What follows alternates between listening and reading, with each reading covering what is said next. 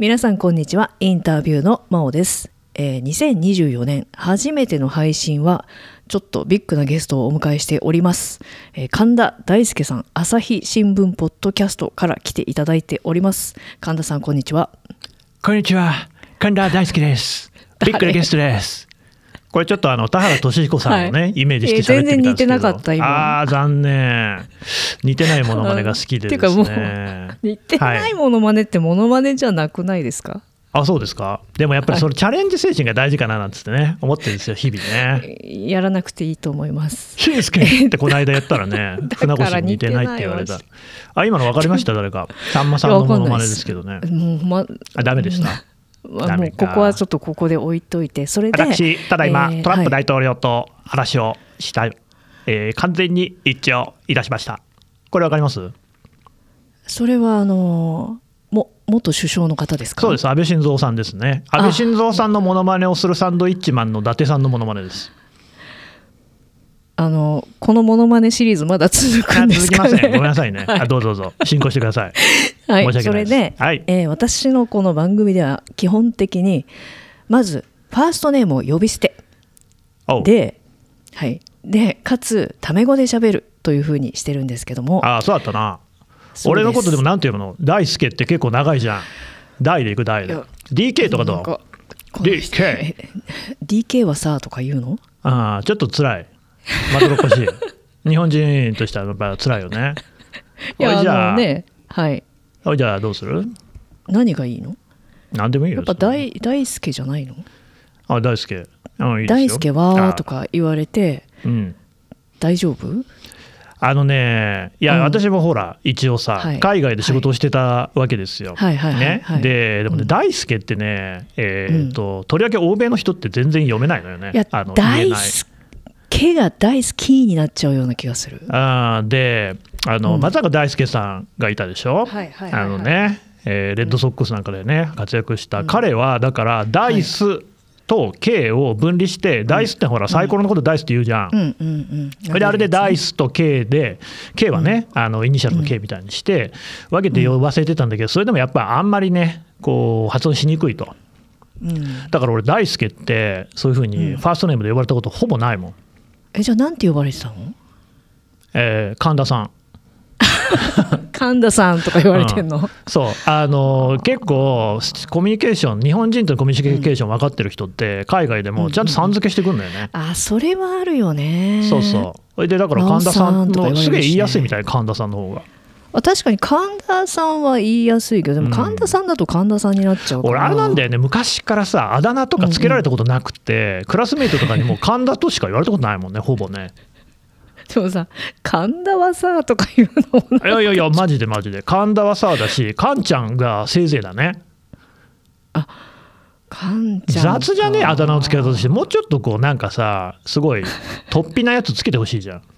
突飛だったらあだ名にならあのねあだ名がつきそうになったら真央と呼んでくださいっていう感じで訂正し続けて。自分のねあれ押し付けちゃうタイプ、あうんの押し付けてるのか。いやだって自分の名前好きだしあそう。あの名前で呼んでほしいんだよね。かっこいいよね真央ってね。あと、うん。欧米でも全然普通に言ってくれそう。うそうそうまあそれが狙いでうちの両親はこの名前をつけたらしい。かっこいいね。もうそこを最初に考えてるっていうのが世代的にも超なんか進んでる感じするわ。偉いよね。その自分の親の世代でさ子供をそんな海外にどんどん出てって呼びやすい名前にしようぜみたいあなーおすすめのあの、うん。欧米人にも分かりやすいネーム。世界で通じるネームって日本人だと、うんうん。あとなんだろうね。エリカとかかな。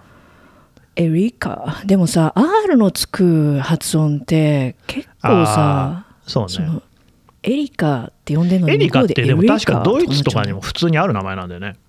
カあれだよ。それで言ったらナオミとかそうじゃん。あナオミいいね。ナオミ・キャンベルのナオミね、ナオミっていうのは普あ通にあいいね。意外だよね。日本っぽい名前なのにナオミ大は。阪ちゃんね。はい。そうそうそうそう。まさにそれです。それそれそうね。えででさだから名前ないじゃん。俺の名前はどうしたらいい男のの名前。そうそう。だからそこに戻りたいのに。それにしようよえ何？いやだから大輔っていう名前も、うん。今日はなんかこうね、捨てちゃってさ、はい。こう俺の新しい名前つけてくれてそうそうあだ名で。神田さんはなんかイメージでさめんつゆ。それめんつゆみたいじゃね？だだしっぽさ出ちゃうじゃん。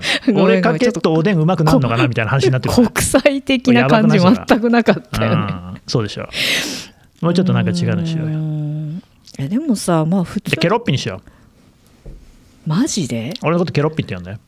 分かった。じゃあケロッピにする、ケロでもいいよ。ケロっつって。ケロはさあケロいいじゃん、なんかあケロにするわ、うんはいかわいいかわい。いケそうしよう。ロちゃんとか言ってもかわいいしね。あいいね。うん。カエルいいね。はい。うん。ええごめんごめそんなん全然えー話進まないもんね、進まないっていうかこの人10分ぐらいやってるね。話進まない人なんだっていやいやいやいいうやいやか話広げるのがうますぎてそんなことない。あじゃあもうこれちょっとちょっとお口チャックでいこうか。お口いチャック。やいやいやしゃべしゃべしゃべしゃべしゃべってしゃべって。あそう。ほんで、えっ、はいと、じゃあ、ケロはさ、ケロはさって、それになれるのに自分が時間かかりそうな。ケロかわいい。怖っ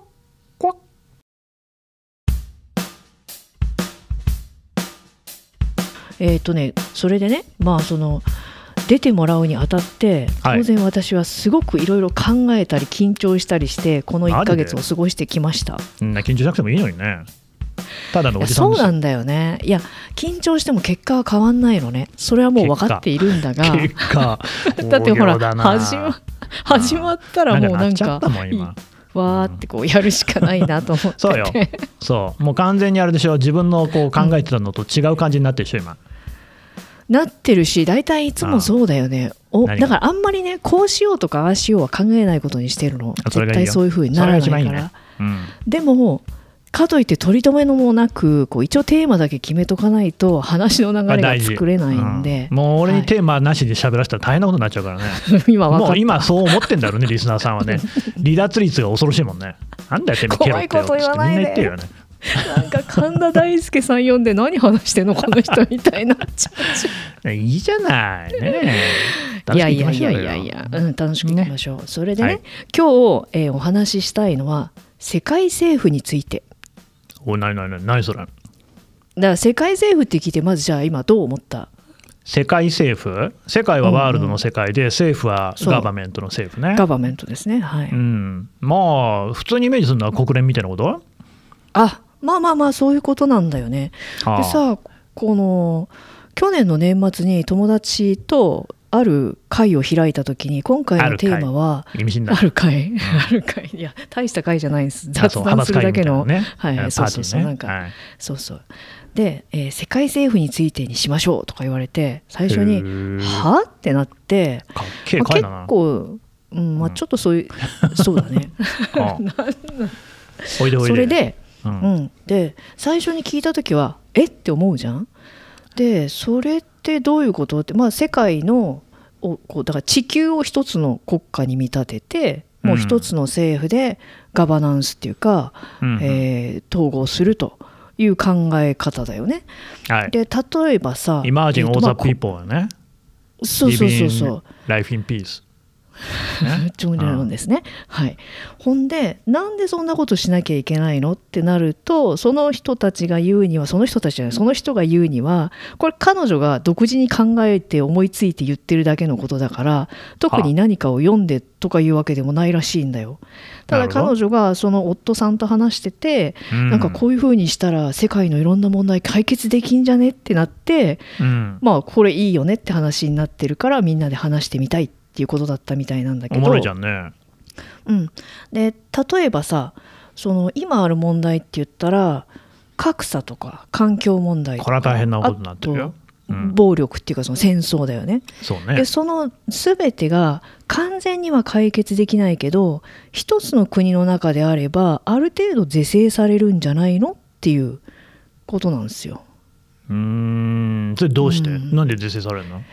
例えばさえっ、と、えー経済に関して言えば、えー、と同一通貨にまずなるってことにななると思うんだけどもそうだな。あとそのうーんと何て言えばいいのかな。その例えばさ国家間の貧富の差ってうん。こう国がは違って法律が違うから他の国で自国ではできないこともやっちゃったりするわけじゃん。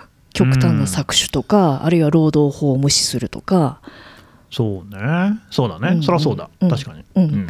でもちろん国内にも格差はあるんだけどもでうん。搾取ももちろんあるんだけどもそこまで極端なことはできないじゃん。うんうん。同じ日本の国民に対してうん。例えば最低賃金を切った金額で働かせることはできないとかさ。うーん。うん、そんな感じだと思うんだよね。まあでもね、そうね、うん。それ、うんそうんの確かにそうだなと思う一方で、世界では、これ、やっぱね、いろんな国あんじゃん。だからまあまともにさ、そういうそはい。の政府が機能していればそうなると思うけど、うん。えー、と同国人を殺戮してる国って別にあるからね、あるよね。紛争もあるしね。うん。国内でね、そうそう。そうなんだよ。だからその辺をちょっとねああだこうだ話してみたいなと思いまして。何何？普段からそんな話してんの？俺もうちょっと上野千鶴子以来の衝撃なんだけどさ。昔はか陽子さんがさ本で書いてたけど、ね、うん。上野千鶴子のホームパーティーに呼ばれたとはるかさんはさうんゼミ入ってたからさ。そしたらうんうんさなんかもうさしずしずとこうさみんなでさこうカチャカチャなんつって紅茶飲みながらさ、ね、クラシックの音楽がかかっててでこうさケーキを食べてああおおみたいなさおいマジかっていう本当はホームパーティーあんのかっつってびっくりこいたっていう話がせ書いてあったんだけどさ、うん。そういうその何あのみんなでお酒なんかも飲んだわけ？そういう会では。まあ飲んでる人もいるよね。自分飲めないから飲まないんだけど。そう。いうの普段からやってんの？ややりがちだよね。俺そっちに興味があるよね。なんかすげえなと思って。そう。今度来る？いやまあ独壇場になりそう。そうだよね。遠いしね。じゃあ遠さとかじゃなくてあの築地東京築地でやっても絶対行かねえけど。いやいやあのでもそれがすごいなって思ったけど、えその時にもうそれで、うんうん。え何人ぐらいその話したわけ？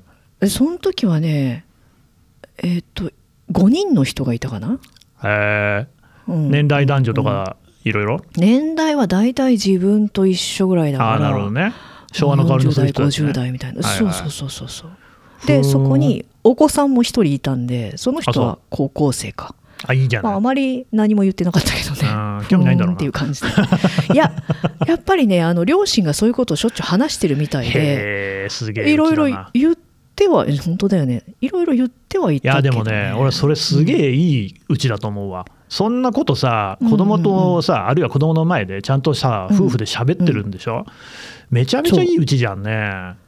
いや俺もそういううちに生まれれたかったわ。でもさケロのところもなんか良さそうな感じじゃ俺んちはあれなのよ。まあうん。まあ、あのーこれ別にねこう聞いてくれてる人も気使わなくていいんだけど、俺母子家庭で、あの8歳で父親死んでんのよね。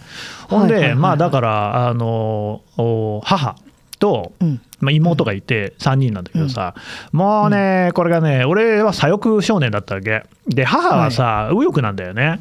だからいつもそれでさ、もう路線対立、大喧嘩なのよ。あの当時はあの社会党がさ、土井孝子党首はいで山が動いたとか言って、マドンナ旋風とか言ってた頃なわけ。うんあったね。でもうそれがさこのうちの母は気に入らねえっていうやつでさ、でこうね、まあ、大体こうニュースとかを見ながらこう口論ね、うん。はあとはうちの近所に俺名古屋出身なんだけど、あのーなんだ立教があってね。あ道路。立教があってその立教の下になんかホームレスが住み出したわけよ。で、うんうんうん。それに対しても、まあ、俺はホームレスっていうのに対してはね、もうちゃんとこう支援すべきだっていう立場ね、左翼だからさ、それで、あの右翼の母はさ、もうあんなやつは追い出せと、つまみ出せと、うん、大体そもそもそんなもんは、なんか福祉とかでちゃんとやれっていうさ、まあ、それはそれで一理あるじゃんね。えーまあ大喧嘩よね、うん。そういうことを繰り返す思春期だったかはい、な。うん。いや言ってることめっちゃわかる。うちも割とそうで自分はまあどっちかというと左に寄った考え方で あそうなんだ。で父はもう超保守、まあ、自営業だからっていうのもあるんだけどそしてまあだからもうね,、ね。何かにつけてねこう父の言うことにカチンとくるわけよ、なんてこと？みたいな。でうん向こうは向こうでわか「お前は甘すぎるわ」みたいな。そんなこと現実には絶対無理だろうっていう、うん。そのその感じがあったから。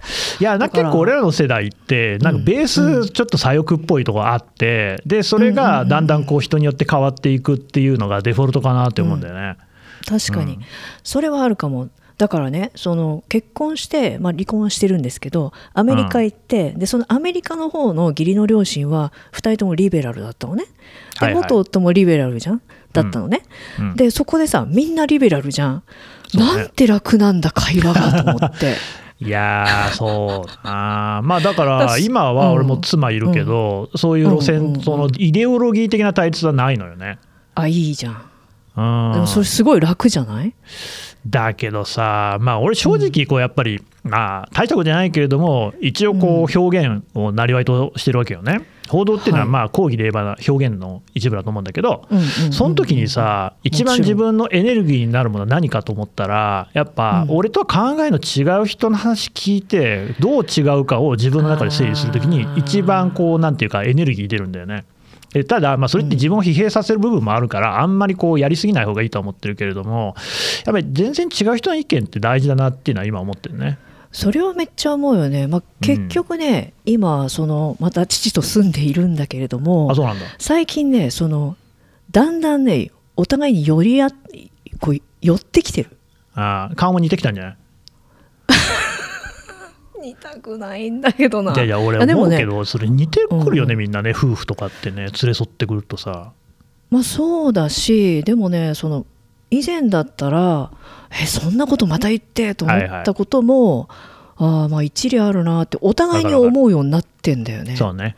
うん、でそれって結構いいことだなと思って。そうね。確かにこういう背景があってこういうことを言ってるんだみたいのがえ、どうする？世界政府の話する？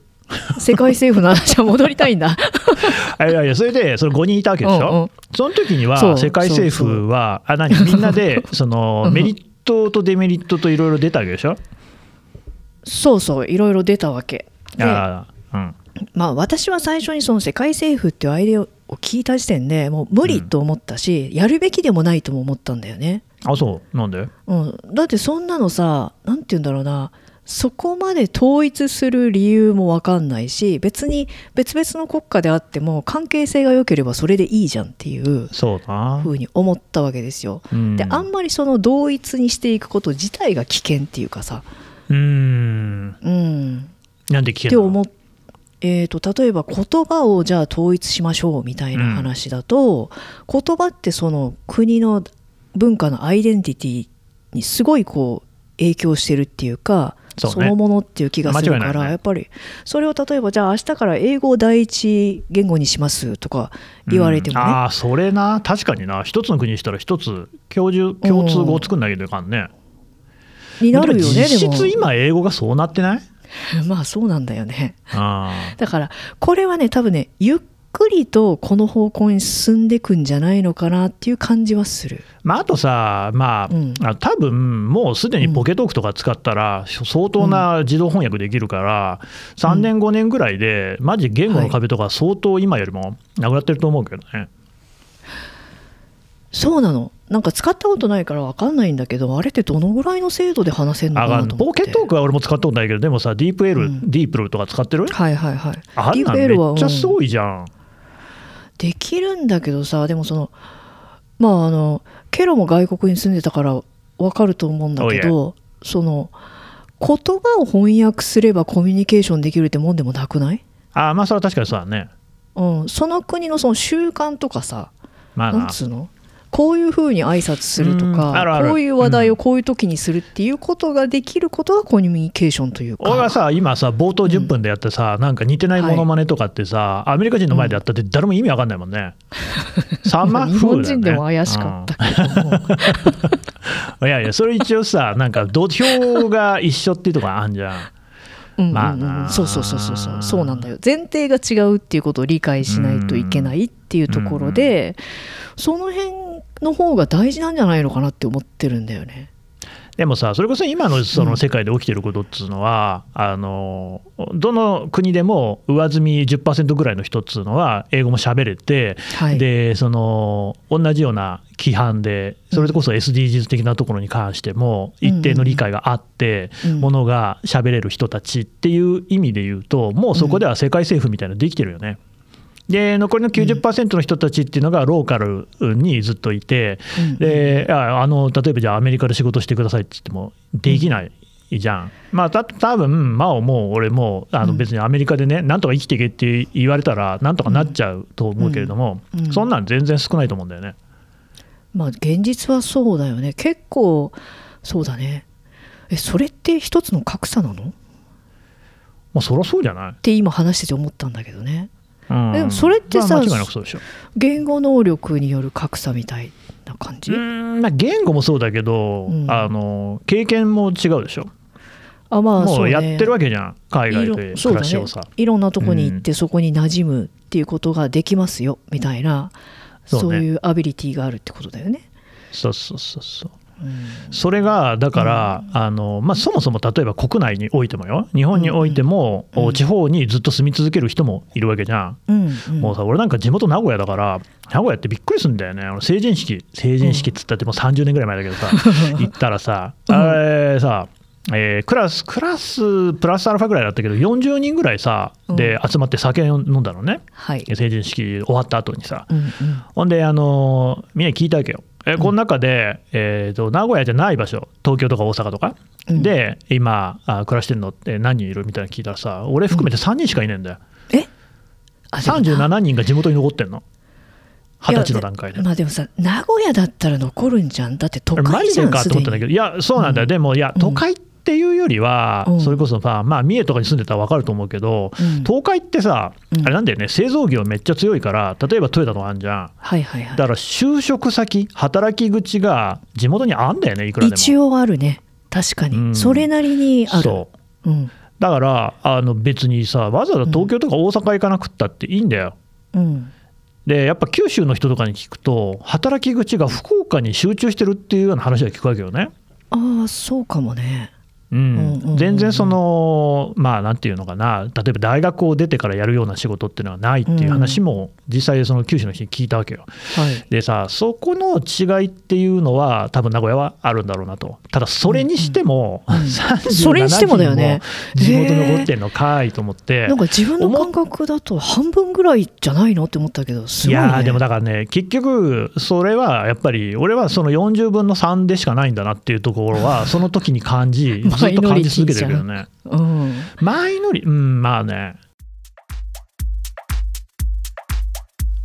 まあてその例えば俺はその受験、えー勉強みたいなことはできるんだよね。うんあのーそう勉強できるのよ。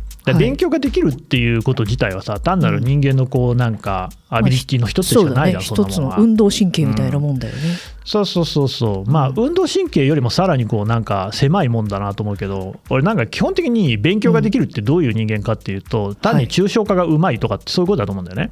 ほ例えば数学とかだって、公式っていうのは、あのいろいろな数学的な現象を抽象化したものじゃん。う、うんうんうん。ね。で、その公式に当てはめると、いろいろな解が出てくる、いろんな場合に適用できると。うんうんで全部そうで、例えば国語とか英語とか、そういう言語も全部そうだけど、うん。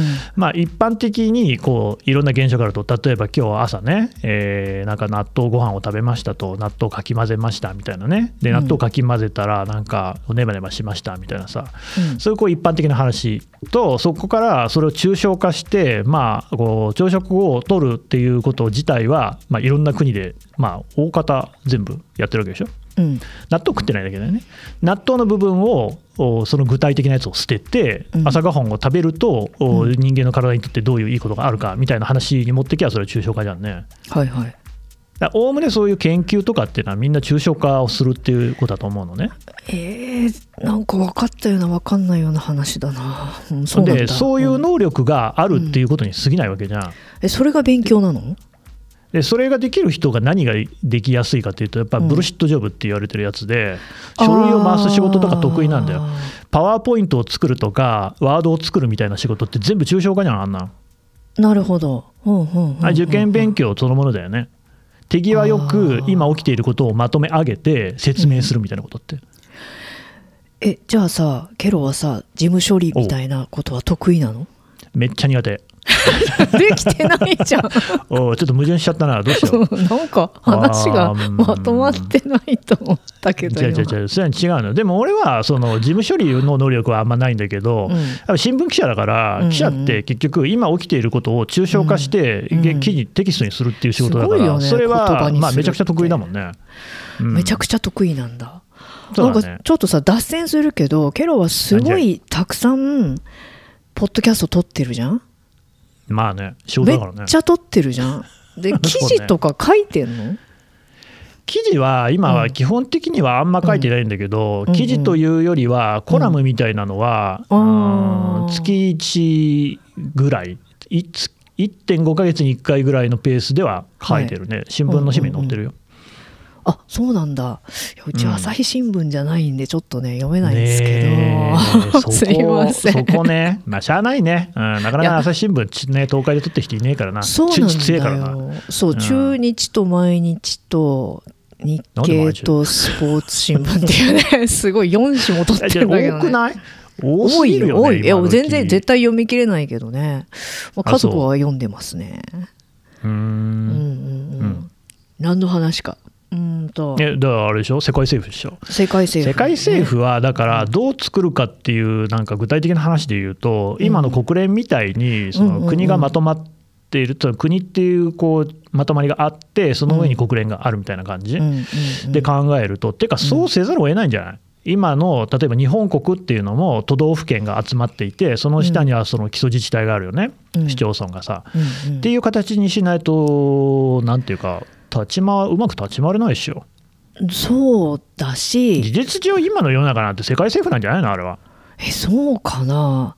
だってさ、そのなんかこう国がさ、集まってさ、世界の成り行きを決めてるっていうのはさ、例えば G7 だったりさ、G20 だったりするわけでしょ。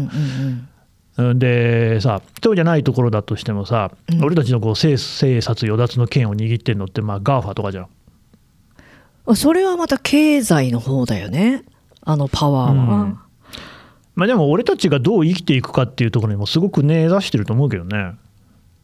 まさにプラットフォームを作ってるってことじゃない。あ例えばこの今さ、うん俺とこう真央が喋ってるのだって、Google 様のさ、うん。アプリを使ってやってるわけそうだね、そうだね。そうじゃなければありえない人間の生活っていうのがさ、GAFA によって支えられてったら、これ間違いないと思うんだよね。あ確かにね。もう今や指キュアタスというかそのそれなしでは成り立たない世界になっとりわけさ、人間ってさ、何が大事かっつったらさ、やっぱコミュニケーションだと思うわけよ。はい、ね、あの自己承認欲求とかつってバカにするやつもいるけれども、そんなもんもさ、うん。あって当たり前で、人間って一人では生きていけない社会的な生き物だからね。うで、ん。その今、社会性っていうものを担保するものって、まあ、全部基本的に GAFA が提供してると思うよ。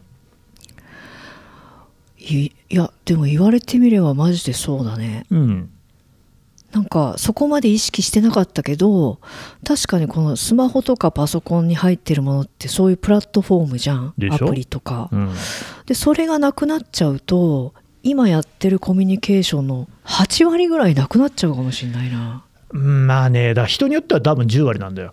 そのテレワークとかで働いてる人はそうじゃん。うんうん、うん、テレワークできなくなっちゃうからね。で、えー、とそうね、ローカルに根ざして活動している人だけが唯一その辺を回避できるんだけれども、人口比でいくと、うん。やっぱ都市に住んでる人とかっていうのは、もう全くそのスマホなしでは生きていけないよね。と言いますと？えだってさ、あらゆる情報、うん。自治体の情報とかも今、LINE で届くわけよ。あまあ、GAFA って言ったけど、うん。LINE とかそこに加えていいと思うんだけど、うん。そういうその巨大プラットフォームに支えられていて、それは政府とか自治体じゃないんだよね、すでにね。そうだね。能登半島地震でもすごいさ、ツイッター X がこう問題になったけど、あのインプゾンビがなんかさ、あのインプレッション稼ぐためにデマを巻いてるみたいなのが話題になったけど、逆に言うとあれって、俺たちが今、えー災害で情報を得ようと思った時に、やっぱツイッターに依存してるんだよね。いやツイッターだったね自分が見てたのも。だって他に何があるのよ、まあ、NHK とか見ればいいと思うけれども、それはさ、でもやっぱさ、うん。そうなんだよ。ちょっと情報を精査してる。でそれは必要な作業なんだと思うんだけど、うん。だからこう時間タイムラグがどうしてもできちゃうよね。そうね。あと選ばれてるしさ情報を。そういうこう話をしようとした時にさ仮にそのローカルに住んでる人だったとしても、その隣の人と喋ってもしょうがないじゃん。情報はないよねそこにはねああそういうことね。近所の火事とかは隣にも情報があるかもしれないけどそういうそのうん。なんか大きい話って情報ないもんね。まあ、ないよね。家族間で何が分かるっていう話。だからまあ社会の中で生きていこうと思ったら、その GAFA 的なものには依存せざるを得ない、それは世界政府とさほぼほぼイコールなんじゃないの、うん。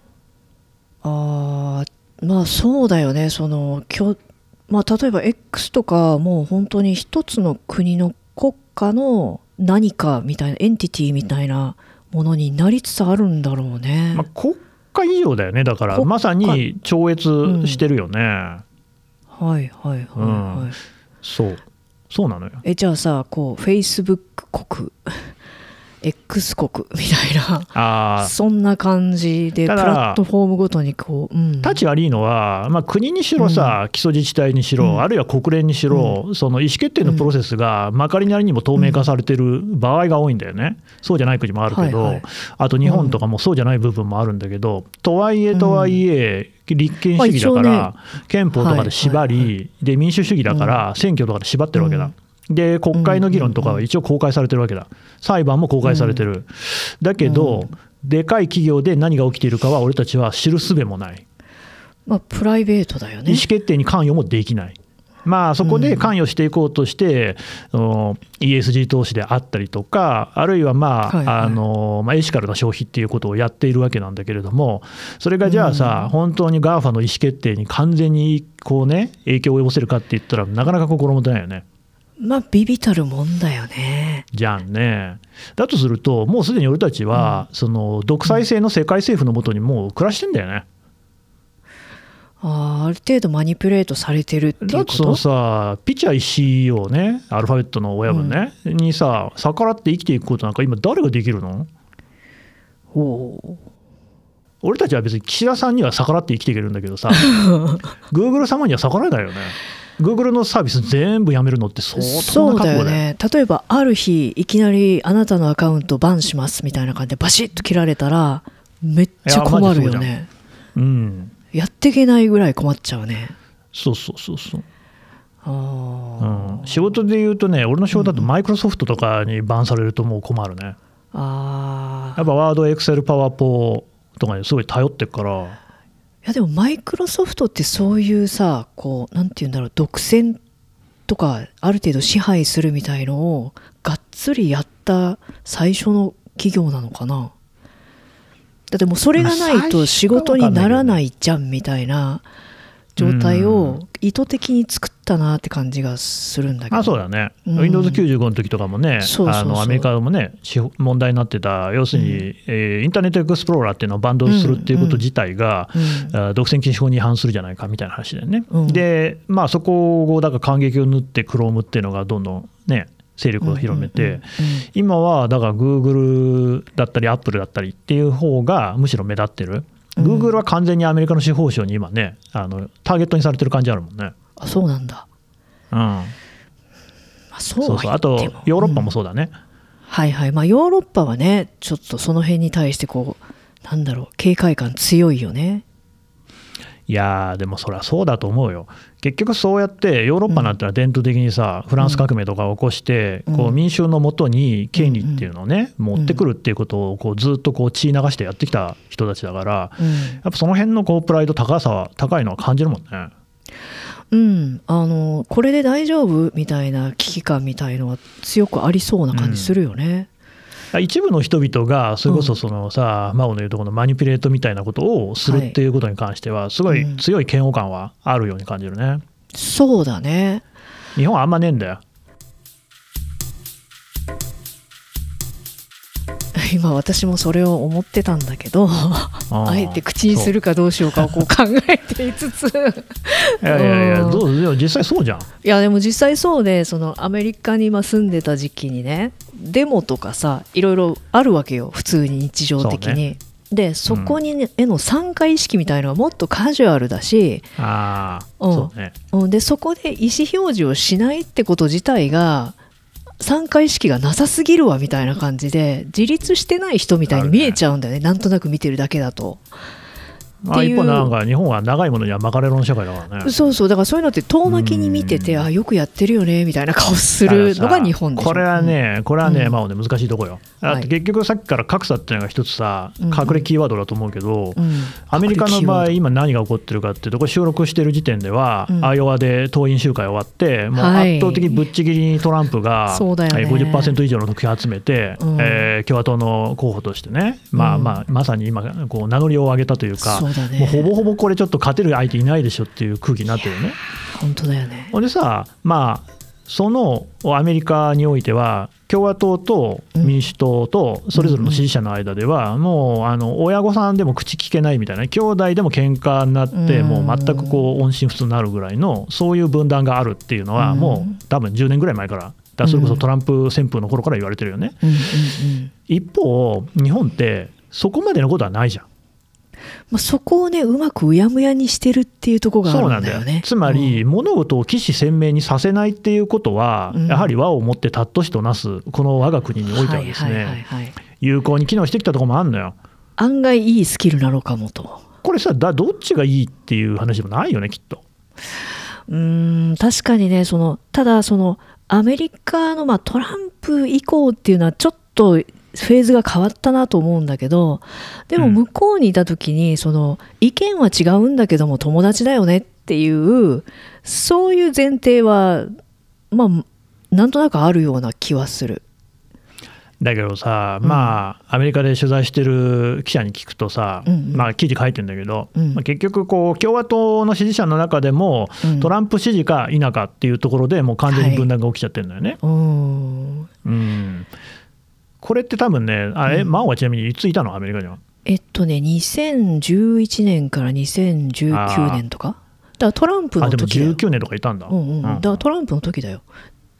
そうか、うん、その時もそういう感じじゃなかった、うん、いやだからあの彼が出てきたことで本当にさっきも言ったけどフェーズが変わったなっていうのは思ったよねそれまでは、うん、その自分は民主党派です。あなたは共和党です。あそうですか。それでも普通に仲良くしてたんだけどそトランプを支持するのかそうじゃないのかっていうのはものすごいピリつく感じがあるっていうかね、うんそのトランプ支持っていう言われるのと共和党を支持してますっていうのは響きが違う。うん、うん、え実際周りにそのトランプ支持者いた？いましたね。でどんな人たちだった、うん、あのね、まあ、これ悪口にならないように言うの難しいんだよな。なぜなら自分は嫌だと思ってるから。やっぱりちょっとあの、やっぱり陰謀私から見るとねそれは陰謀論じゃないっていうそのまず、ねうん、あの事実そうそうそう。事実に基づいてないことを根拠にしているっていうのがまずあってあとそれにプラスオールドメディアって言われてるそのニュースとか新聞とか、うんうん、そっちがフェイクだっていうその世の中を逆転させて考えるような感じがあるよね。なんつうの？だからその話がねもう噛み合わない全然。前転してる世界をひっくり返して見てるから、ね、あの、うん、いわゆる保守っていう伝統的な共和党の人たちとは一応グラウンドは一緒なんだよね、うん、コモングラウンドみたいな、うんうん、それがねもうそもそもひっくり返っちゃってるからなんか、ね、どうと取り尽くしまわないなみたいな 感じになっちゃ見えちゃうの。そういうふうに見えちゃうから話にならないっていう。話はねよく聞くよね。うん でもね、うん、おそらく、うん、そのトランプに熱狂してる人たちの方って、ローカルにいる人たちなんだよね。うん、やっぱり伝統的に民主党の支持者の方が、そういうその、まあ、コスモポリタンというか、そうだね、理想主義というか、ね、いろんな国々にとこうやっぱり渡り合っていける人たち、だけど、それこそトランプがなんでこの、え前の前の選挙で大統領になれたかって言えば、非常に有名な話だよね、ラストベルトを掴んだと、はい、ラストベルトっていうのは、もともとは民主党の地盤だった、なぜなら鉄鋼労働者の街だからね、うん、がいっぱいあるところだから、だけれども、民主党がやっぱりそういう昔ながらの労働者よりは、やっぱりインテリ層みたいな方を向いてしまっているっていうふうに、少なくとも彼らは感じていた、寂しいなと思っていたところにトランプがやってきて、うん、俺はお前らを忘れてないぞって言ってハートをわしづかみにして結果勝ったわけだよね。うんうんうん、でそういう人たちっていうのは結局そのラストベルトアメリカのね、えー、中部の州にしかあででしか生きていけない人たちだよ。でだから国際的なその例えば中国の台頭なんかによって鉄の値段が下がってきちゃったっていう時に、うん、じゃあその鉄作る仕事をやめますと。うんいうふうには言えない人たちだよね。うん、そうだね。でそういう人たちっていうのが、しかし、まあ、なんかやっぱりもうふこう不遇であるっていうことを自分たちの中で感じてきて、うんでそれがやっぱり票につながっていった、票を積み重ねた時には、そっちの方が多かったっていうことだよね。だから、彼らなしには世の中は回っていかないわけよ。うんうん。だから、その話が通じないで終わりだったとしたら、まあ、それはもうゲームオーバーよね。うん世界政府を作るって話はおそらくやっぱうんうりん。その民主党そののね、えーまあ、上の方の、まあ、上の方のっていう言い方もなんだけどさ階級上みたいな人たちの中ではすごく受け入れやすいはい話だし、まあ、むしろもうそうなってんのよ。うん。で実はそれは貧困層に至るまでもう今の世界の仕組みってそうだと思うんだよね。うん。ウクライナで戦争が起きるとさスーダンの人たちが飢えるわけだ。うんうん小麦来ねえからね、だからもう全部つながっちゃってるから、それはもう今更どうにもならない部分があるんだけれども、うんとはいえとはいえ、そのお世界の変化にはついていけないよっていう人がたくさんいると。そうすると、自分たちのこうさあの、どうにもならない憤懣っていうのを解決してくれるものの一つが陰謀論だよね。あいつらがうんこんなことをしているから、俺たちは不遇なんだっていうところには一定の解が見出せるじゃん。うんうんうん。ビジネス界隈の人ってさ腹落ちっていう話が好きでさ俺すげえ危険な言葉だと思ってるんだけど、はいはいはい。腹落ちすんだよみんな陰謀論は、うん。俺はこんなに努力して頑張って毎日アクセク働いてでもこんなに収入が少ないのは何なんだってみんな思っててさはいはい。解決してくれるのが陰謀論しかないんだよ。どうする？いやどうするなのかなって思うよね。その確かにアメリカに住んでた時にトランプさんが当選してでえどういうことってもう全く意味が分からなくて。自分、うん。カリフォルニア州に住んでて結構うん。いい場所にいたから、そういうのが全く、ね。そうそう見えない。しかもちょっとね。まさにまささに、で結構またさその中でも富裕層の人たちが住んでるようなところに住んでたからもう全く意味がわからないと思って、はいはいでいろいろどういうことだったのかなって思って本とか読んだりとかしていくと、そういうことなのかっていう、うん、でそっちのその立場っていうか、ものを実際に体を使って動かし作ってきたのは自分たちなんだぞと。で、自分たちこそがアメリカなんだみたいな感覚とまたトランプさんがそれをリプレゼントしてるとはとても思えないんだけどもそこにそうそこに響く言葉を知ってて、でそこにその評伝みたいなのがあるっていうのも見抜いててそこに火をつけるっていうその、まあ、そういうとこは天才的な人なのかなと思ったんだけど。あいつの本質はやっぱ茶目っ気だと思うもんね。茶目っ気。あんだよやっぱ。うーんあのアメリカの大統領ってみんなこう共通してあるものがあってそれはチャームって言われてて、はいはい。ある種の魅力があるわけよ。そうね。でみんな確かにそうなんだよ。なんかうん、許せちゃう何かがあるっていうか、はい。はいだからクリントン夫の方の大統領とかも今でもおじいさんだけどなんとなくこう魅力があるもんね。まあ今エプスタインの話でねだいぶ燃えてるけどね。変態親父。うんいやでもそうこれさ真央さ、うんあれ聞いたあの最何？久々に更新されたさ農家の種聞いた、あ今あ聞いてない？更新されたの？うん、最近更新された年明けされたやつで、はい。鶴ちゃんとコッティが久々にさ普通に喋ってんだけどさ、うんあの、はいはい。鶴ちゃんが言ってんのが、うん。もうこれからはヤンキーの時代だって話してんの 中卒万歳だっていうさまあ、それは中身聞いてもらった方がいいと思うんだけどあのまあさすが鶴ちゃんなるほどなっていう話はしてんだよね。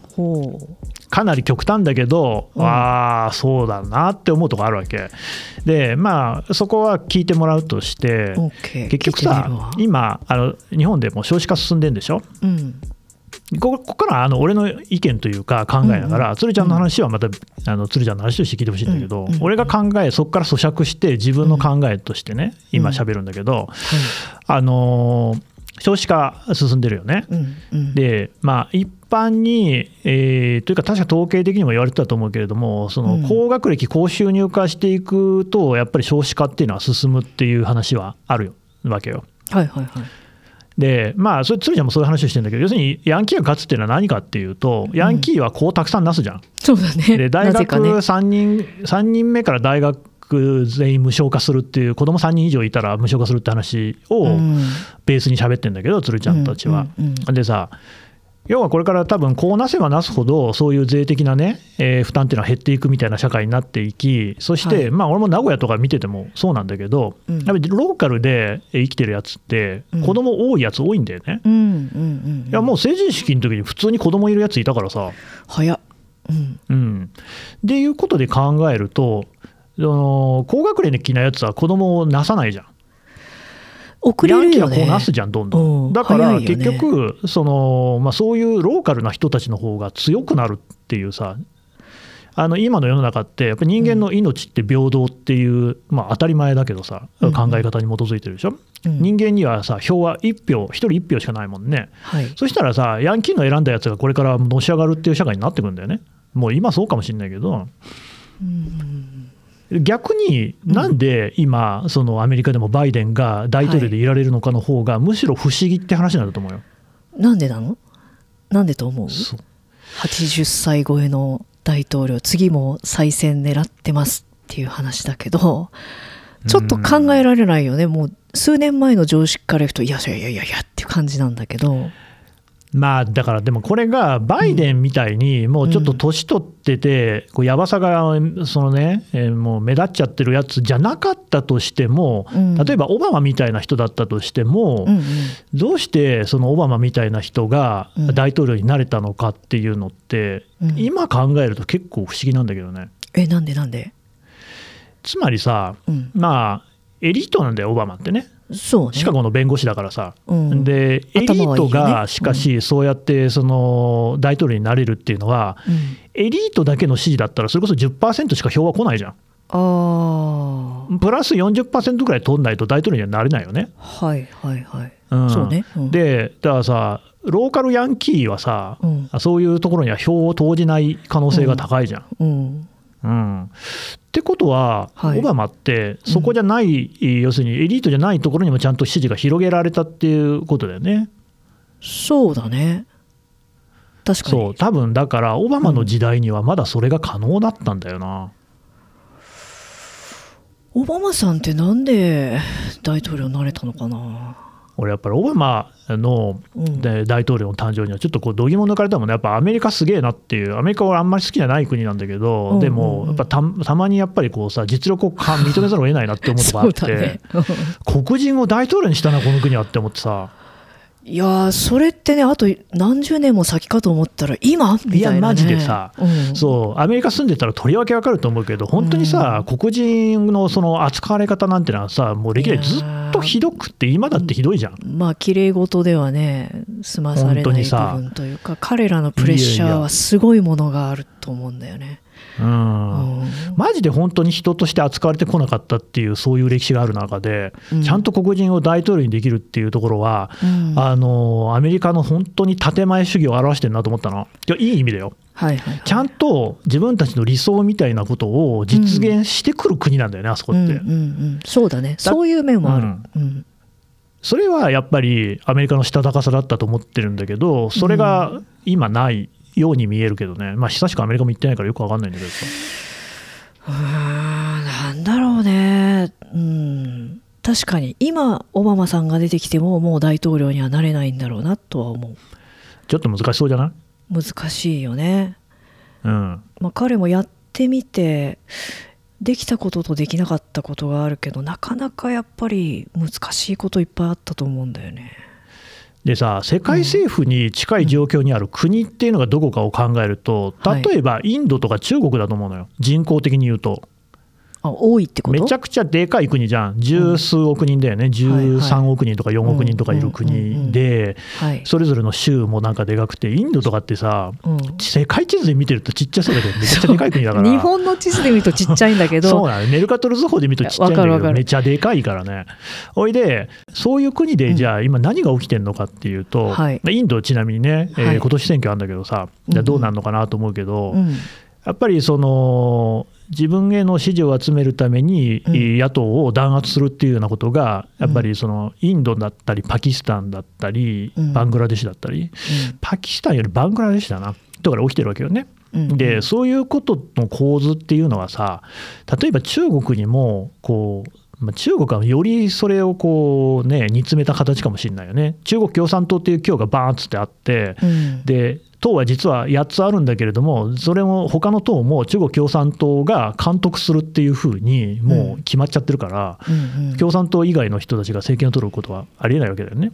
ね。つまり世界政府に近い人口を持っている国で何が起きているかといえば、はい。まあ、中央集権的な動きであったり先制に近づこうとする動きだったりするのかもしれんよね。うんうんだからさ、うん。そういうその、まあ、ローカルに住む人たちのハートをつかむトランプ的な人がさ、うん。あのトップに立った場合ってそれに近づくと思うわけよ。ほう。そうするとやっぱり世界政府ってあんまない方がいいよね。人口少ない国の方がまだしもこうなんかいろんな考え方みたいなのをさなんかがまだ大事にされうるのかなっていう気するけどね。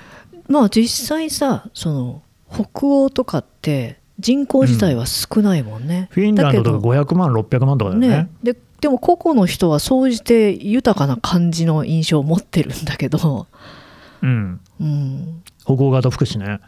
うん、だし教育水準も高いなというイメージがあるんだよね。まあそうね。うん、その何人かの人に会ったけど総じてそのヒッピーみたいな格好してる人でも話してみると結構しっかり教育されてるんだなっていう感じがするんだよね。うんうんうんうんまあ北欧もでもなんかいろいろだよね。ノルウェーなんかはもう原油が出るからそれで食えるじゃん。うん。うんだけどフィンランドとかってないから、うん。うん。そうすると何で頑張るっていうとね、まあ、最近ちょっともう陰っちゃってるけどノキアとか、結局こう世界に出ていけるようなうん。ブランドうん。を作る、マリメッコとかそうだよね。あとだからフィンエアーなんかは日本にもたく、ね、いろんな路線就航してるけれどもだからなんかそのうまいところをついてくるっていう感じでうん。すごいこうさあ頑張ってきてる。でフィンランドの人たちなんかは英語をこうねまあほとんどの人が喋れると。うん。それはなぜかといえば喋んないと商売ができないからだよね。国内だけで商売をしていたら全く成り立たないわけだ、うん。ところが日本って1億2000万人いるから、これから減ってくけど、ね。うん。別にいいんだよ。英語喋れなくても日本の中で商売してれば。そうだねうん、確かに。っていうようなあたりが北欧との間にはうん。実はちょっとした差があるのかもね。だいぶ違うような気がするななんか。でもそれ今の話まさにさフィンランドとかスウェーデンとかの人たちっていうのは、まあ、英語喋んないとやっていけないっていう前提があるんだとすればよ、うん。まあ、俺別にそんな北欧に詳しくないけど、だとすればつまりアメリカや日本における上位10%の人が全国民だみたいなそういう話になってるってことだよねきっと。まあ割とそういう印象だよねうん。うん。でもだとすりゃそれってさその生まれた国の環境によって決まってくることで別にラストベルトに生まれた人たちには罪はないよね。いやそれはそうでしょう。うん。だからその辺を是正したいのがまた世界政府的な考え方なのかなと思うんだけど、うん。でね。これでもねその是正の方向がね、はい。結局なんかリベラリズムに偏ってるっていうのもみんな気に入らないんだと思うよ。ああ欧米的なそのさあのこれがいいでしょっていう価値観が押し付けられてるっていうのを今グローバルサウスがさはいすげえこうい。異議申し立てをしてるわけじゃん。いやいやいや SDGs ねあの結構なことですよ。うん。ただお前らは散々 CO2 排出し尽くした後でそういうことを言ってやがるけれども俺らはこれから CO2 排出しないとか発展できねえんだけどっていうのそうだがねえーそういうことじゃん。でそれはその国内の格差の中でもあるわけじゃん。貧困層はさ、うんそういうことをしておかないとのし上がれないぞっていう気持ちを持ってる人もそりゃいるよね。うん、だし確かにそのグローバルって言ってるけどグローバルって言いながら結局そのヨーロッパ的な思想というか思想体系の普及なんだなと思うわけですよ。うん彼らまあはそこがうまいんだよな、ルール設定がさ。うん、でなんかそれが最も高尚で、まあ、例えば民主主義は素晴らしいというか民主主義が正義である的な、で私はそれはあまり納得してないんだけどもそれは最終形態ではないような気がしてるんだけどでももうそういうコンセンサスを見事に作ったなと、でうなんかそこに異論の余地がないような雰囲気をすごくがっちり作ったなって感じがしてるんだよね。あと、ううんんはい。はい、であと資本主義とかもさ割とそうなんじゃないかなと思ってて、うん。うん、でそのそれもすごくうまく広げたよねみたいな。うんうんうん気がしてるんだよね。でも果たしてそうなのかなっていう感じ？ああそうね。それも結構ねうん。いろいろ複雑な話だなとは思うんだけど、確かに。そのまあ、まず民主主義に関して言うと、うん。まあ、なんだっけ？誰だっけ？チャーチルだっけ？トルーマンだっけ？誰かしら言ってるよね。なんかあの最低だけどなんか一番マあシだみたいなはいはいはい。話を。そうだね、うん。うん。あったね。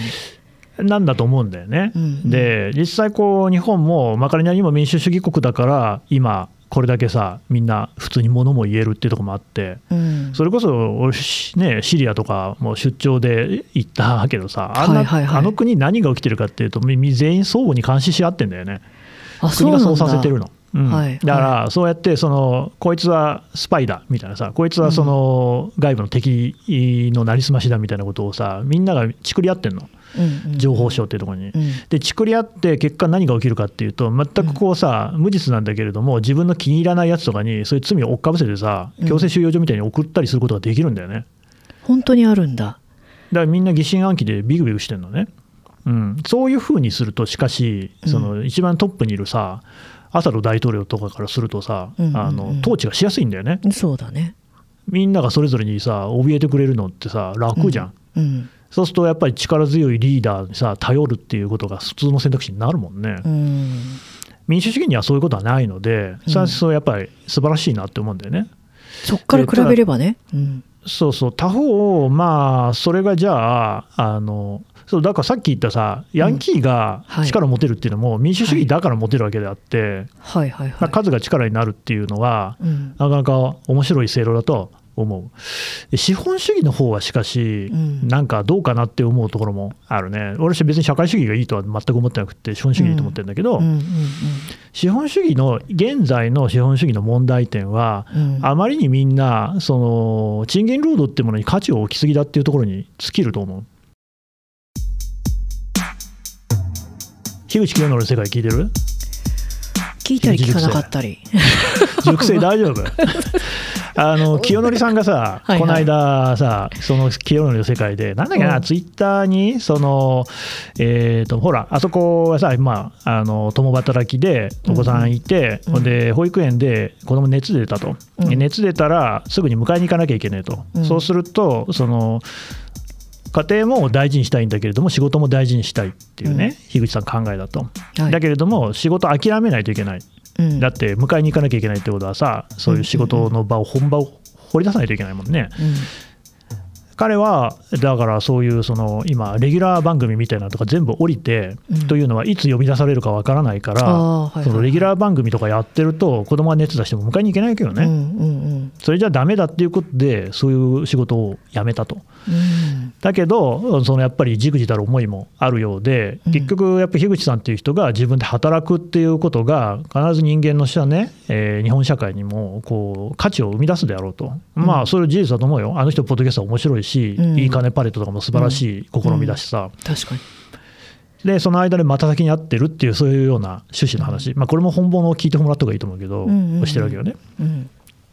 おいで、ただ、まあ、俺、一つ思ったのは、うん。そのまあ労働、賃金労働って、うん。まあうん、常に代替可能なんだよね。俺の仕事だって別に誰か他の人ができる。うんうんうん。で、えー首相だってそうじゃん。そうねね、俺が一番それを感じたのは、やっぱ島田紳介さんなんだよね。え？そこ？はい。もうヘキサゴンとかでさ、うん。ね、行列のできる法律相談所とかで、ものすごいその存在感を示していた島田紳介さんが突然引退しても、うん。世の中は何も変わらなかった。確かに。で、おそらく松本人志さんに関しても同じことがこれから起きるんだよね。そうだね。、うん、むしろ世代交代だよね。すべての人間はうん。大体可能なんだよ。うん。だけど、家庭の中で子供にとっての父親や母親っていうのは、うん。代わりがいないんだよね。確かに。うん。あのまあ、もちろん、その一部を誰かに、えー依存するっていうのは全然ありだと思うし、どんどんやるべきだと思うんだよね。確かにね。家族っていうのをもっと開いていくっていうことが、その悩みを解消する唯一の道だと思っているが、一方で、うん。どうしたってやっぱりその親と子の関係っていうのは、うん。なくなることはありえないよね。うん。うん。うん、で子供にとっては父親も母親もさやっぱり一人しかいない。まあ あの最近自分のところのポッドキャストで親が3人いる家庭の話とかも聞きいやあれした。けど面うん。基本は一人しかいないわけじゃん。そうね。かけがえないんだよね。うん、うん、他の人来てくんねえんだよ。でそういうこととお賃金労働は俺はもう天秤にはやっぱかけられないと思う。ん。う、うん、どう考えてもそっちの方があ家庭の方が大事だと思う。うんうんうん。うん、で仏教の世界には「うん。サム」っていう言葉があって、うん。サムエって知ってる？あなんかそういう服あんじゃんね、はいあのサムなんだけど、作るって書いて勤めるって書いてサムなんだけどさ、うんうんサムって何かっていうと朝起きんでしょ？うん。でお経をあげるのよね。はい。ほんで、えー掃除するの、はい。ね、でご飯作って食べる。うんうん。でお経を読むの。うん。で掃除してご飯作って、うん。えーお経を読んでご飯作ってで寝るの。うん。これサムはい。人間にとって必要なものっていうのはサムだけだっていうような、まあ、考え方があるんだよね。はい。いやで、まあ、ちょっと話止めてああれなんだけど私はその生活を結構長いことやってたことがあります、そうだよね。うん。うん。でそうなんだよ。実際のところはね、うんうん。はいどうぞ。話を続けてください。あごめんね。で俺もそうだと思うんだよ。人間にとって本当に必要なことってそうでただまあうん。お経を読むの部分はみんなそれぞれ別に変えてくれりゃいいと思うけど、でまあさあのあとじゃあ飯どうすんだみたいな話出てくると思うけれども、うんあお坊さんの場合は托鉢に行ってもらうか、まあ、もしくは自分であの畑こさえてさ、そうだね。あ作ったり、のまあ、それもサミニマムだよね、うん。あの人たちあんま食わないからうん。別にそんなにたくさんいらないんだよね、うん人間生きていくのに、うん。っていうようなまあそういう暮らしまあそれ以上の労働って何なのかっていうところだよね。いやいや本当そうで。だからその、まあ、インドとかさ日本でも禅寺にいたこともあるけどまさにそういう超ミニマルな世界にずーっといてみるとめっちゃ幸せなんだよね。でしょ、寂しくもないの,、うん。あの閉じた世界なようでいて、そんなことは全くなくてで、うんうん心がすごい自由なんだよね。情報があんまりにもたくさん入ってきてるんだけど、それが全部ないからすごい自分の思考の中でね自由に悠々と好きなようにできるっていうね、うん。なんだろうな。そう考えるとあまりにもいろんなものがありすぎてでいろんなことやりすぎてるから忙しいよね今気づいたけみど、んいやもうねそうなの。そのまさに真央が言った通りでみんな忙しすぎんだよね。うん、しかも忙しくしないといけないって思ってて忙しいの。そう。うん。そうなんだ。うん、でその元凶はやっぱり資本主義だと思う。ね。なぜかといえば、うん。資本主義というのは、うん。えーとまあ、いろんなこうものの最適化を求めるんだよね。あのうん。清則さんの言葉を使うとリソースの最適化みたいなことなんだけれども、はいはいはいね、おばあちゃんが暇してるんだったらあおばあちゃんに、えー迎えに行ってもらうっていうのがリソースの最適化の例として出されてたと思うんだけど、うん。うん、いやまあそうなんだよ。資本主義的な考え方で言うとそうで、うんあのね、例えば実際今ね定年が延長されてるでしょ？はい60から65になり、まあ、おそらく俺らが定年になる頃には70になるんじゃないかっていう話も間違いない。あるよね。うん。うん、でまあそういうのっていうのはいい面ももちろんある。だって労働していた方がこう、うん頭もボケねえだろうし、まあなんか俺も働くこと自体はいいことだからね。うん。そうなんだよ。うん。働くこととしかし賃金労働っていうのは少し分けて考えてほしい、だってサムだって働くことじゃん、はい。はい。ではい。俺らがそのさっき言ったサムってあんなん全部家事なんだよね。うん。生きていくための必要なことなんだよね。料理とかって家事じゃん、うんうん実は家事労働みたいなことこそが人間の労働の本質だろうと思うわけよ。ところが今みんな何に悩んでるかといえば、うんいい仕事をするとか、うんなんかその賃金の高い仕事をするとかっていうことをどうしたらうまくいくかばっか考えるでしょ。うんで俺は別にそれを考えるなとは思わないのよ。それは例えばなんかゴルフでスコアを縮めるとかと一緒でやりゃいいと思うんだけれども、うんそこばっか考えてるのがおかしいと思うわけ。はいはいはい。そこを考えに考えたら何が起きるかっていうと、労働に、賃金労働に人生を最適化することを考えたら、子供は産まない方がいいってなるよね。そうだね、うん。で、子供を持つ、持たないはもちろん、その人それぞれの考えだから、全く自由にしたらいいと思うんだけど、うん。ただ一方で、なこの世の中には、子供を成したいと思っていながら、それにそう踏み切れないっていう人も、まあ、結構いるわけよ。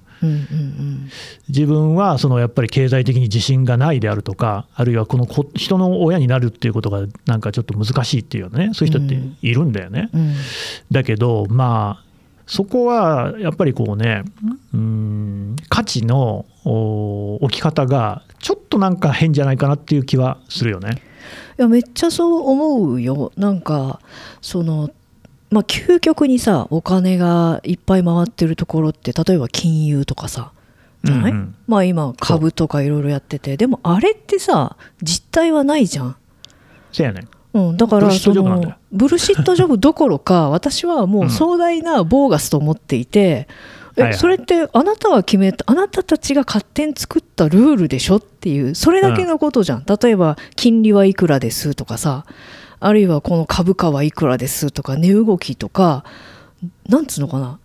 その何にも実態がなくて言ってるだけでだからそれは私は現代のシャーマンと呼んでるんだけど もうおまじないみたいなもんで、そうね。ただすごい説得力があってそうだね。あまりにも多くの人が合意してコンセンサスが強くできてるから成り立ってるだけで例えば世界でまあなんだろう核戦争的なことが起きて何かバーッと吹っ飛んだらもうとりあえずそれは吹っ飛んじゃうわけじゃん思想でしかないから、思考体系というか、でそれにでもここまで支配されてるって巨大な洗脳みたいなうんうん。って思うんだよね。だから実態がないからみんなそれに巻き込まれるとすごく悩んじゃうしあんまり健全でもないじゃんそう。だからまあ農業とか全くこうねそうそう。えー違うところにあるよね、もう極めて本質的な労働なわけだよ。そう。で体サムの一部と言っていいと思うよ。まさにそう、でそういうだからあのエッセンシャルワークとかってあんまりお金にならないとか言って問題になってるけどそうさなんだよ、そうなんだよ。だけどさ家事労働なんてもう本当に長い間無償労働じゃん？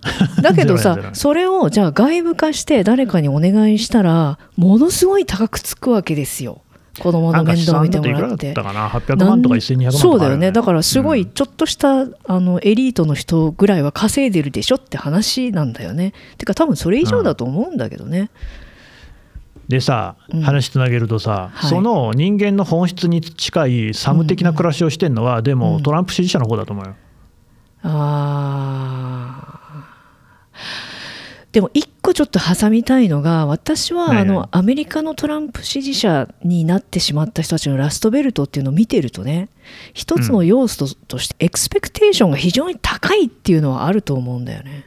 どういう意味？そのラストベルトの人たちが豊かだった時代ってもう本当にすごく給料が高くてスキルがなくても高い給料がもらえてうんうん。高卒とかでも、ね。まあアメリカって義務教育が高校までだからさ高卒でもその家を普通に建てられるしかもでっかい家だよ。もう地下室がついてるような家で子供2人3人を大学まで、まあ、大学のフィーも安かったんだと思うんだけどっていうその暮らしをデフォルトに考えているとしたらそれはちょっとハイエクスペクテーションじゃないの？っていうのはあるんだよね。うん、それでもさ、まさに今、日本で起きてる議論だよね。ほう結局さ、そうね。もう昔の暮らしは維持できない、あのー立憲民主党の米山隆一さんがツイッターでね、はいはい。言って広がったけど、うん。うんうん要は今、能登半島地震起きてますと。そうだね。インフラでこのが復興を考えたときに、うん。集落とかは一定集約をしていかないと、別に輪島を潰せとか、鈴を潰せって話じゃないんだけれども、うん。インフラの維持っていうのはもう不可能だから、うん。やっぱり一定集約していく中での復興っていうのを考えなきゃいけないっていう、そういう意見よね。で、それに対してやっぱり、とりわけ保守の界隈からは、そういうそのさ、あの地元っていうのね、故郷っていうのをなくせというのかっていう、そういう反論が出てくると。もちろんそれもでも、それは分かるじゃん、うん。自分の故郷がなくなるっていうのは大変なことだよね、自分のアイデンティティの喪失につながりかねない、うん。うん、これは大変なことだよね。うん。たださ、えーそれさ、まあ、結局こう、今まで期待していたような日本社会っていうのはもうないわけよ。朝日新聞だと、八掛け社会っていう連載を新年からやってたけど、ほうほうもう人口がさ、2040年には8割になってんだよね、今のね。うんうんうんで今、何が起きてるかっていうと、例えば新潟市のケースとかだと、もう配管をさ、水道管を補修する業者がいないっていう状況なんだよね。うん新潟だよ、政令指定市だぜ。うんあんなところですらさ、もうさ、あの水道っていう最も大事なインフラ、うん金が払えなくっても、最後までなんとか我慢してくれるインフラが維持できなくなってんだよ。それはなぜかといえば、もう作業員がいないんだよね、建設作業員って今、全然いないからさ。うんっていう日本、だからそのラストベルトの状況でそのまま日本なんじゃない？そうね。まあうーんとただアメリカは人口は減ってないからなアメリカの場合はうん。結局、よその国からいっぱい来てくれる人がいる、まさに移民の国だからね。はいはいはい、うん、だけど、その人口の比率はうん。どんどん変わってて、うん。あの白人の比率は、あれだよね、過半数割ったのかなとか言ってたっけ？割りそうだぐらいのところに来ちゃったんだよね、うん。あのまあ、結局ね、そうじゃない人たちうんの方が全然多くなってるっていうのはあるよ。そうなんだよね。アメリカのマイノリティってなんか黒人のイメージあるんだけど実際はラティーノがめっちゃ多いんだよね。ラティーノは本当に多いじゃん、もうさ、アメリカ行きゃ分かるけど、もうスペイン語表記が当たり前じゃんね。タコス屋さんだらけですねみたいな話なんだよ、うん。そうなんだよね、うん。もうアメリカってさ、スペイン語できないやつはもうさ、ほとんどその人口の半分ぐらいの言ってること分かんないぐらいの世界になってるそうだよ。だからテキサスとかカリフォルニアとかにいるともうちょっと Spanish 勉強しないといけない職例えばナースとかやってる人は Spanish ある程度できないとやばいみたいな、うん。そんな感じだったりとかね。話がそれちゃったけどいや、でも、そうそうそう、うんうんうん。そうよ。日本のインフラ、まあ、人口でもさ日本の人口ってさ今さ私はもうすごい引いてみたらだよ。多すぎるよねって思ってんの、うん。で少子化とか言ってるけどえそれそれ自体はもう避けられないというかそうあるべきじゃないの、とも思ってて、はいはい。うん、だからよくさ3000万人だっけ？ぐらいしか多分やし国土で養えないんじゃないかみたいないろんなリソースを計算していくと、農作物とかね。うんぬん。でそう考えると今明らかに多すぎるわけだからその移行期をどうこううまく人権に配慮してやっていけるかっていうことじゃないのって思ってるんだよね。いや、まあ、俺も個人的な感覚としてはそう思うんだけど、ただうん日本という国の設計が1億2000万人で、なおかつこれからもどんどん増えていくっていうのに基づいた設計になっちゃってるから、それま、まあ、典型的には社会保ね。障費の問題だよね、だから今、俺らが払ってる年金って、今の老人たちに当てられてるわけであって、ね決して蓄えられてないから、あ帰ってこねえじゃんってみんな思ってるし、まあ多分そうなるんだよね。まあ、目減りはするよね。なくなることはできないけど、うん。で、日本の最大の問題は、過去決めたことを変えられないっていうところだよね。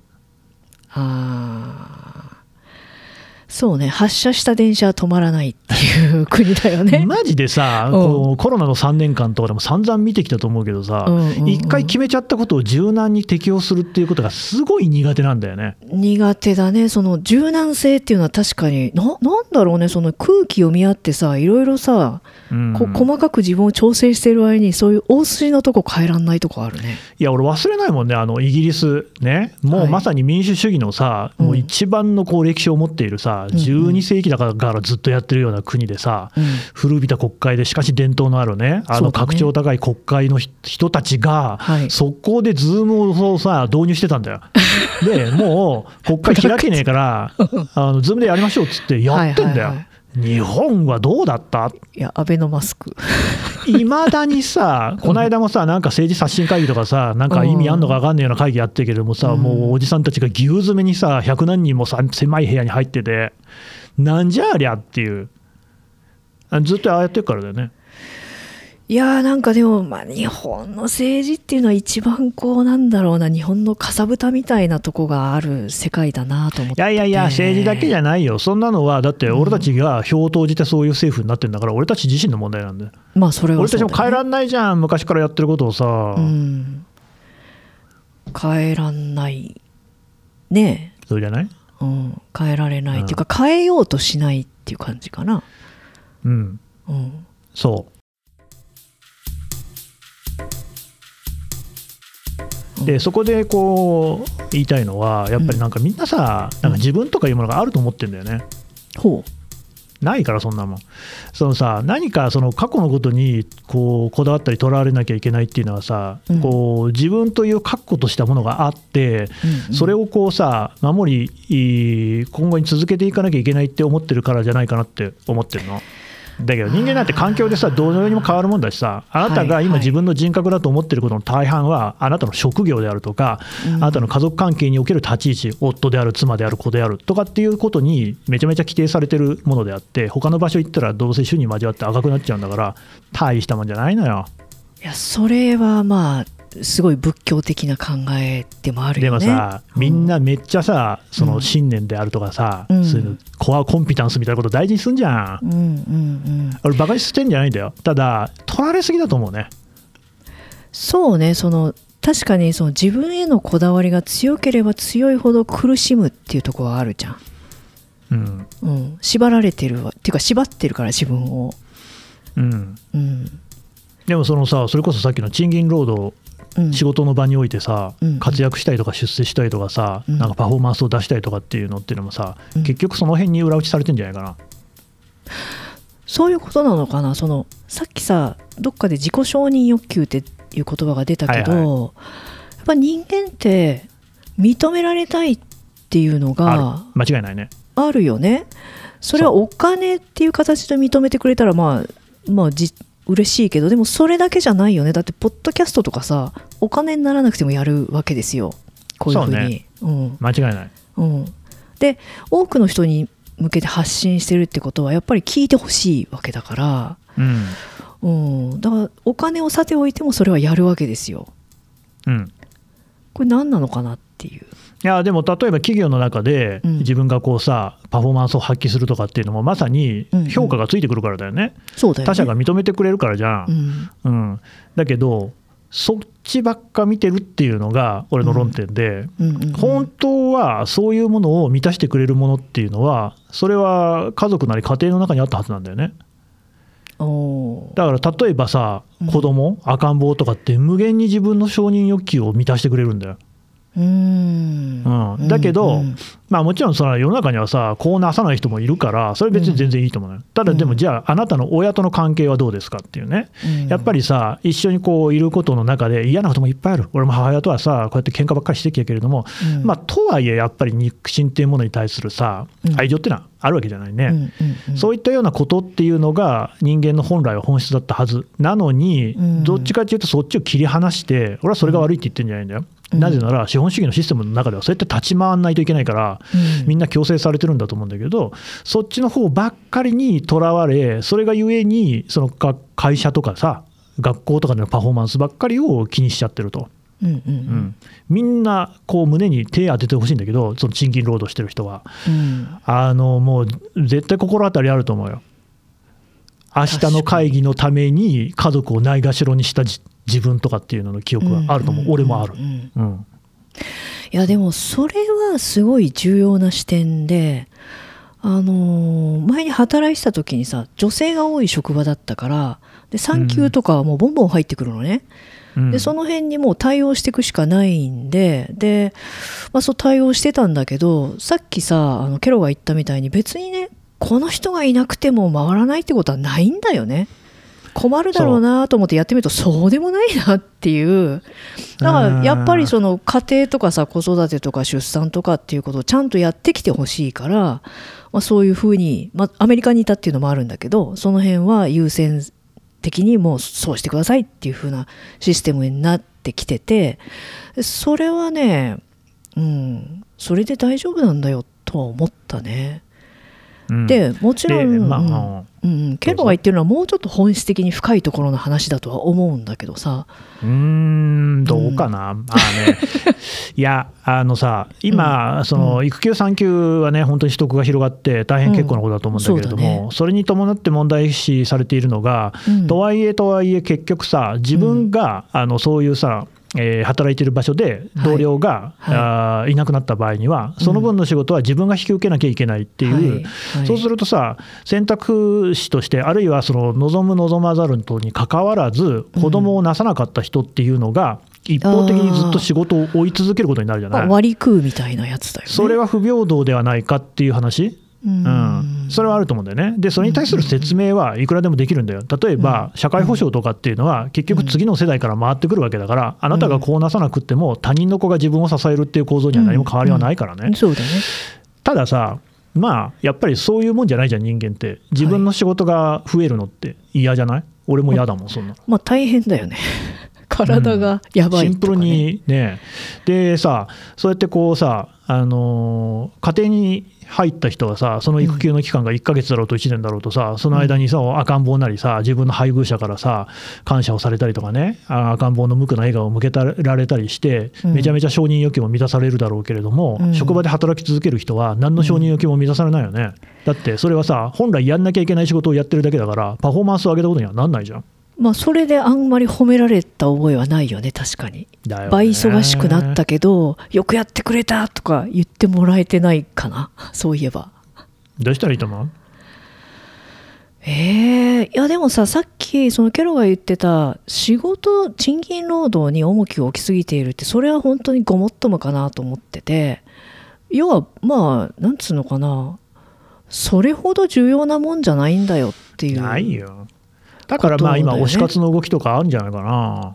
はいはいはいでうんもう一個足せばその家族とかねいろんな家族体系があって家族が全くその血のつながりのある家族がいるいないっていうのはあると思うんだけどもあまあ、全然別にそんなのね、血つながってなくていいんだよねそうん。そうそう切り離して考えてみるとやっぱ身近な人との人間関係とか関係性が豊かな人ってすごく情緒が安定してて幸せだろうなとは思うよね。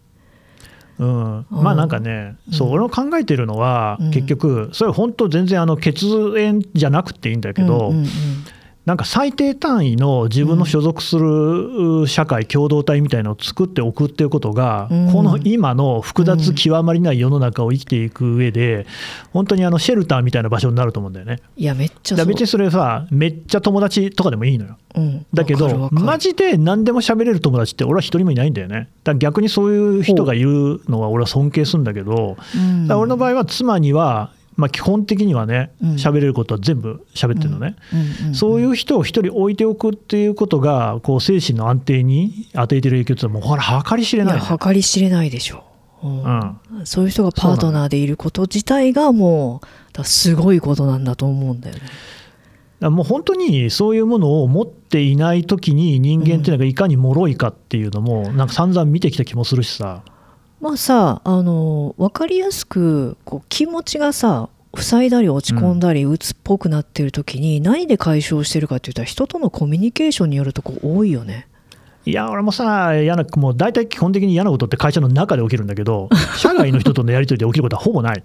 会社の中で起きた嫌なこととかも全部喋ってんだよね。で、これね、あの本当にね、男性特に言いたい、賃金労働してる男性がね、これ聞いてたらね、普段から喋っておかないと説明がめんどくさいんだよ。ほ登場人物の説明がさ、ほら、なんとかっていう人、ね、まあ、この人、うんうん。うん本当にいない人で言うと、だから佐藤さんとか鈴木さんとかっていうさ自分の上司だったりさ、同僚だったりがいるわけだよね。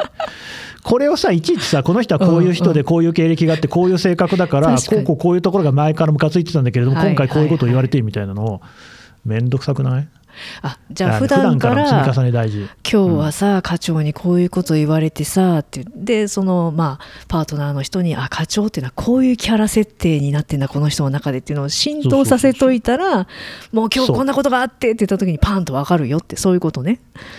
で、逆大事なのは、うん逆もやるってことね。だから、その妻の方の、妻が働いてるんだったら、職場のこともちゃんと、か関心を持って、うん。あの分かるよ、俺も関心ないけど、でもそれは関心を持たなきゃいけない、うんうんうん。それはその総合性のものだから、自分も聞いてもらう、相手のことも聞くっていう、これがね、とりわけやっぱ男性は下手くそっていう印象だね。あー。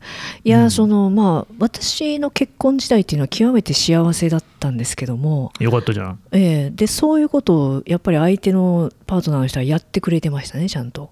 いいね。うんだ帰ってくるじゃん家に。そうすると、うん。今日はどうだったってお互いに報告をし合うわけですよ。うんうんうんでも、まさにそのケロが言ったようにああまたあの人がそんなこと言ってんだみたいな話になってでアメリカあるあるなんだけどこう行事をね年に1回とか例えばクリスマスの時に会社で家族を連れてきてパーティーをするみたいな機会をはいはいはいはい。設けるわけよ。そうするとみんなもうねお互いに聞いてるわけその配偶者の人は会社の同僚の話を、ああなたのことたくさん聞いてますよみたいな感じで、うんコミュニケーションが進んでいくっていうね。でそういうコミュニティの作り方してんだなって思ったんだけどあれはね見習った方がいいなと思ったよね。でそういうのって何も家庭の中だけに求めなくてよくって、うんうんうんうん。まあ、まさにそれがそもそもはそのローカル近所だったわけだよね、うんうんうんご近所付き合い。うん。でそうじゃなくてもさ俺この間さあのあなた知ってる？あのさ相棒っていうあのなんだあれ刑事ドラマっていうの？はいはいあの水谷豊さんの。あるある。なんそうそうそう。まそんな一生懸命は見てないけど、うん、なんか俺たまさかそのこの間あ初めて見たんだけどね。そうするとさ、うん。水谷豊さんはさ 毎晩のようにさなんか小料理屋に行くんだよね。飲み屋はいみたはいいなのにさ。はい。わかるわかる。ほんであの相棒とかと一緒に喋ってんの？あとうん女性のルポライターみたいな人と喋ってんだけどさ、はいはいはい。ああいう空間を持てるかどうかっていうのも結構肝かもしれない。あれさ昔の人ってああいう場所作るの得意なんだよな、いやすごい言ってることわかる。だからさこうスナックとかもさ割とそんな感じの場所じゃん。そうそうそうそう、うん。それそれまさにそうで最近ね今のさ、うんうんうん。ご老人とかってそういうのめっちゃうまくない？今ねその話をしようと思ってて。いやまさに今ちょうどいいボール投げてきたなと思ったんだけど。ないないい。やあの友達がね、えーおばあちゃん食堂っていうのをやっててさ月に1すげえ回そう近所のおおばあ様たちを、えーに、まあ、ワンコインで食事をに来てくださいっていうのをやってるんだよね。でいやめっちゃいいんだよ。でスタッフは40代50代の女性で、まあ、そのおばあちゃん予備軍なわけよ。うん。でまあどっちがどっちっていう話でももうなくなってきてるんだけども。でもそのいいね。近いところにいる人たちをっていうのがまずポイントだしその生存確認でもありつつ、まあ、とにかくね回を追うごとにめちゃくちゃ盛り上がってきています。月1ではあるうんありつつもでこういうことをやっぱ地域で小さくたくさんやたくさんっていうかいろんな人がちょこちょこやっていくっていうのが大事なんだろうなってすごい思うんだよね。えーそれ鳥羽？それはねえー三重県のですね亀山というところでやってますね。亀山ね。亀山。はいはい、うんいやででも結局やっぱりねそういうのは、うんうん。やっぱローカルの人の方が得意なんだよね。そうね。都会の人間は本当に苦手だと思うよ。わかる。てか難しいと思う。場所がなかったりとかさ、そう。田舎って何のかんの言って場所あるから、うーん。うん一時期、うん。一時期っていうか今もかもしれないけれども、うんうん。まあ、例えばさ俺東博樹さんとか好きなんだけど、はいはいはい。が言ってたようななんか弱いつながりっていう言葉があってさ、うん。インターネットなんかを媒介にしてそこでこう生まれるこうつながりっていうのの、まあ、大事さとかさ、うん。あの興味深さみたいなことについて語られるっていう文脈があったと思うんだけど、うん。でさ確かに、えー SNS なんかを通じて、ねうん。やり取りをするとかっていうまあ俺と真央との今のやり取りとかもそれだと思うんだけれども、うんうんうん。そういうのの良さっていうのはもちろんあるんだよね。うん。で俺もうパソコン通信とかは1994年からやってるから早っ。年季入ってるからさ、うんでオフ会みたいなのも何度も行ったことあるしオフ会っていう言葉があったよね。うん。そうそうそうそう。良さはすごい分かんのよ。わかるわかる。ただ一方でやっぱそこでどうしても代替できないものって絶対残ると思うの、うんでそれはまさに、えーローカルでなヤンキーマイルドヤンキー的な人たちであったり、はい。あるいはそれこそねあのガチトランプ支持者とかの方がうん。得意なんだよ、確かにローカルにコミットしてるっていうのはあるよね。でさ俺たち、俺たちって言ってごめんね一緒にしちゃってね、でもなんか俺にとっちゃうよ。その本当にトランプ支持者の陰謀論者とかって本当に何や、はい。何言ってんの、はっていう感じなわけ。うんだけどさ、うん。彼らはさそれでその少なくとも仲間内においてはそれでつながってさうん。で楽しくやってんだよ、うんうんね。人間はいずれ死ぬわけじゃん、うんシワをさこうなんか眉間に寄せてさうんうんうなっている人たちとさ間違っていることだけれどもそれで明るく楽しく生きている人たちとさどっちが死ぬ前にさ後悔がないかって微妙じゃね？まあでもさまたさすごい引いてみるとねそのトランプ的思想であろうと、私たちが何共有している何らかの思想であろうと結局ねそこに正しさってないと思うんだよね。ああそうねそうだわ、うん。めっちゃ引いちゃうとそうなっちゃうじゃん。そう俺にとって正しいでしかないよねそれはね。今の時点での正しさだうん。し、そうだわ。今の時点での、まあ、これがベターじゃないですかっていう方向性ぐらいでしかなくて。まあ、そんなもんさ、しいたけが好きか嫌いかみたいな話なんだよ。まあそう結局そうなの。だからそれをね正しいっていう言葉を使うと裁くことになって非常に暴力的なこう展開になってっちゃう気がするのね、うん、うん、だからそれは正しいとかいうことじゃなくてそういう考え方の一つでしかないんだなっていう。でそこでどういう背景があってそうなるんですかっていうところをやっぱお互いに見ていって理解しようとするっていうことが大事なんだろうなと思ったりとか。な。でもね、うん。全部は分かんないじゃんもう。ん、う、う。ん分かんない。絶対分かんないしすごい時間もかかっちゃうから無数のいろんな思想があるし。まあまあ、まあすざっくり言えばこの人はこういうこと言ってるけど頭ごなしに否定はできないなぐらいの感じで受け止めとく。っそれ大事な。ていうさ。で人間ってこういつからこんなさイデオロギーみたいなことにとらわれるようになったのかね、だ大したことねえじゃんなもんどうだってさ。いやでもそれはさあのなんだっけ「サピエンス全史」とかって読んだ？はいはい。あれじゃないの？その人がある程度の数を超えた時に思想っていうものが必要になってでその思想で統合するっていうことが、まあ、ああガバナンスに重要だからってことから来てるのかなって今思ったけどね。うん。うん。原井先生ね、まあそうだよな、ただまあそれこそさ、彼のお膝元であるところのね、イスラエル、パレスチナで今起きていることなんかを考えるとさ、笑い事じゃないよね確かに、ね、あれは何なんだって感じしない？で、まあこれね、まうん。あそれこそこれも陰謀論だっていう人もいて、はい。なかなか難しいところなんだけど、うんうん基本的にそのイスラエルっていう国の成り立ちですごく大きな意味を持ってるのは、2000年ほど前にうん。そのユダヤ人があの地から追い出されたっていうね、そういうこう伝承なんだけれども、うんまあ、あんま記録が残ってないんだよね、あれね。うんでさ、それ当たり前で2000年も前のことって立証するのはめちゃくちゃ難しいじゃん。まあね紙とかそんなにないもんねそうそう、2000年前に起きてたことってなんだよと、卑弥呼よりも前だぜっていうさ、でそそうんだねなものさ、立証することはほぼ不可能なんだけど、うんまあ、ひさ、そもそもみんながね、違うと思ってるユダヤ人とパレスチナ人って、うんまあ、一緒だったっていう話あんのよね。うんうんうん。例えば言語、まあ、マオも言ってた言語ってすごい大事なもんだけど、うん。お互いセム語族で、インド・ヨーロッパ語族ではないんだよね。はいで俺が言ったはいイランとかっていう国はインド・ヨーロッパ語族だから、うん。文法とかは基本、その欧州の言語と似てるんだけれども、えセム語って全く違うわけよ。はいはいはい。で、アラビア語とヘブライ語、うん。いうイスラエルの言語ね、はうん。違うんだけど、文字も違うからさ、うん。だけど似てるとこもあって、例えば挨拶は、えーアラビア語の挨拶はسلام なんだよね。はいسلام عليكم、سلام。で、ヘブライ語はשלוםなんだよ。うん似てんねこれ、どっちもね、平和って意味。おーあなたが平和であらんことをっていうふうに願うっていう言葉が、はいこんにちはに使われてんだよね。めっちゃいいじゃんうん、でさ、そういう人たちだし、まあ正直俺らから見たらさ、顔形で区別することは不可能だと思うんだ。あうん。のパレスチナ人とユダヤ人をさ。うん。じゃあまあなんでユダヤ人がヨーロッパの各地にいるんですかっていうとおそらくそれは華僑とかと同じ文脈で、まあ、交易をするとかそういうこう実用的な問題としてそれが必要だったんだろうとうん。いう説明もあるわけよね。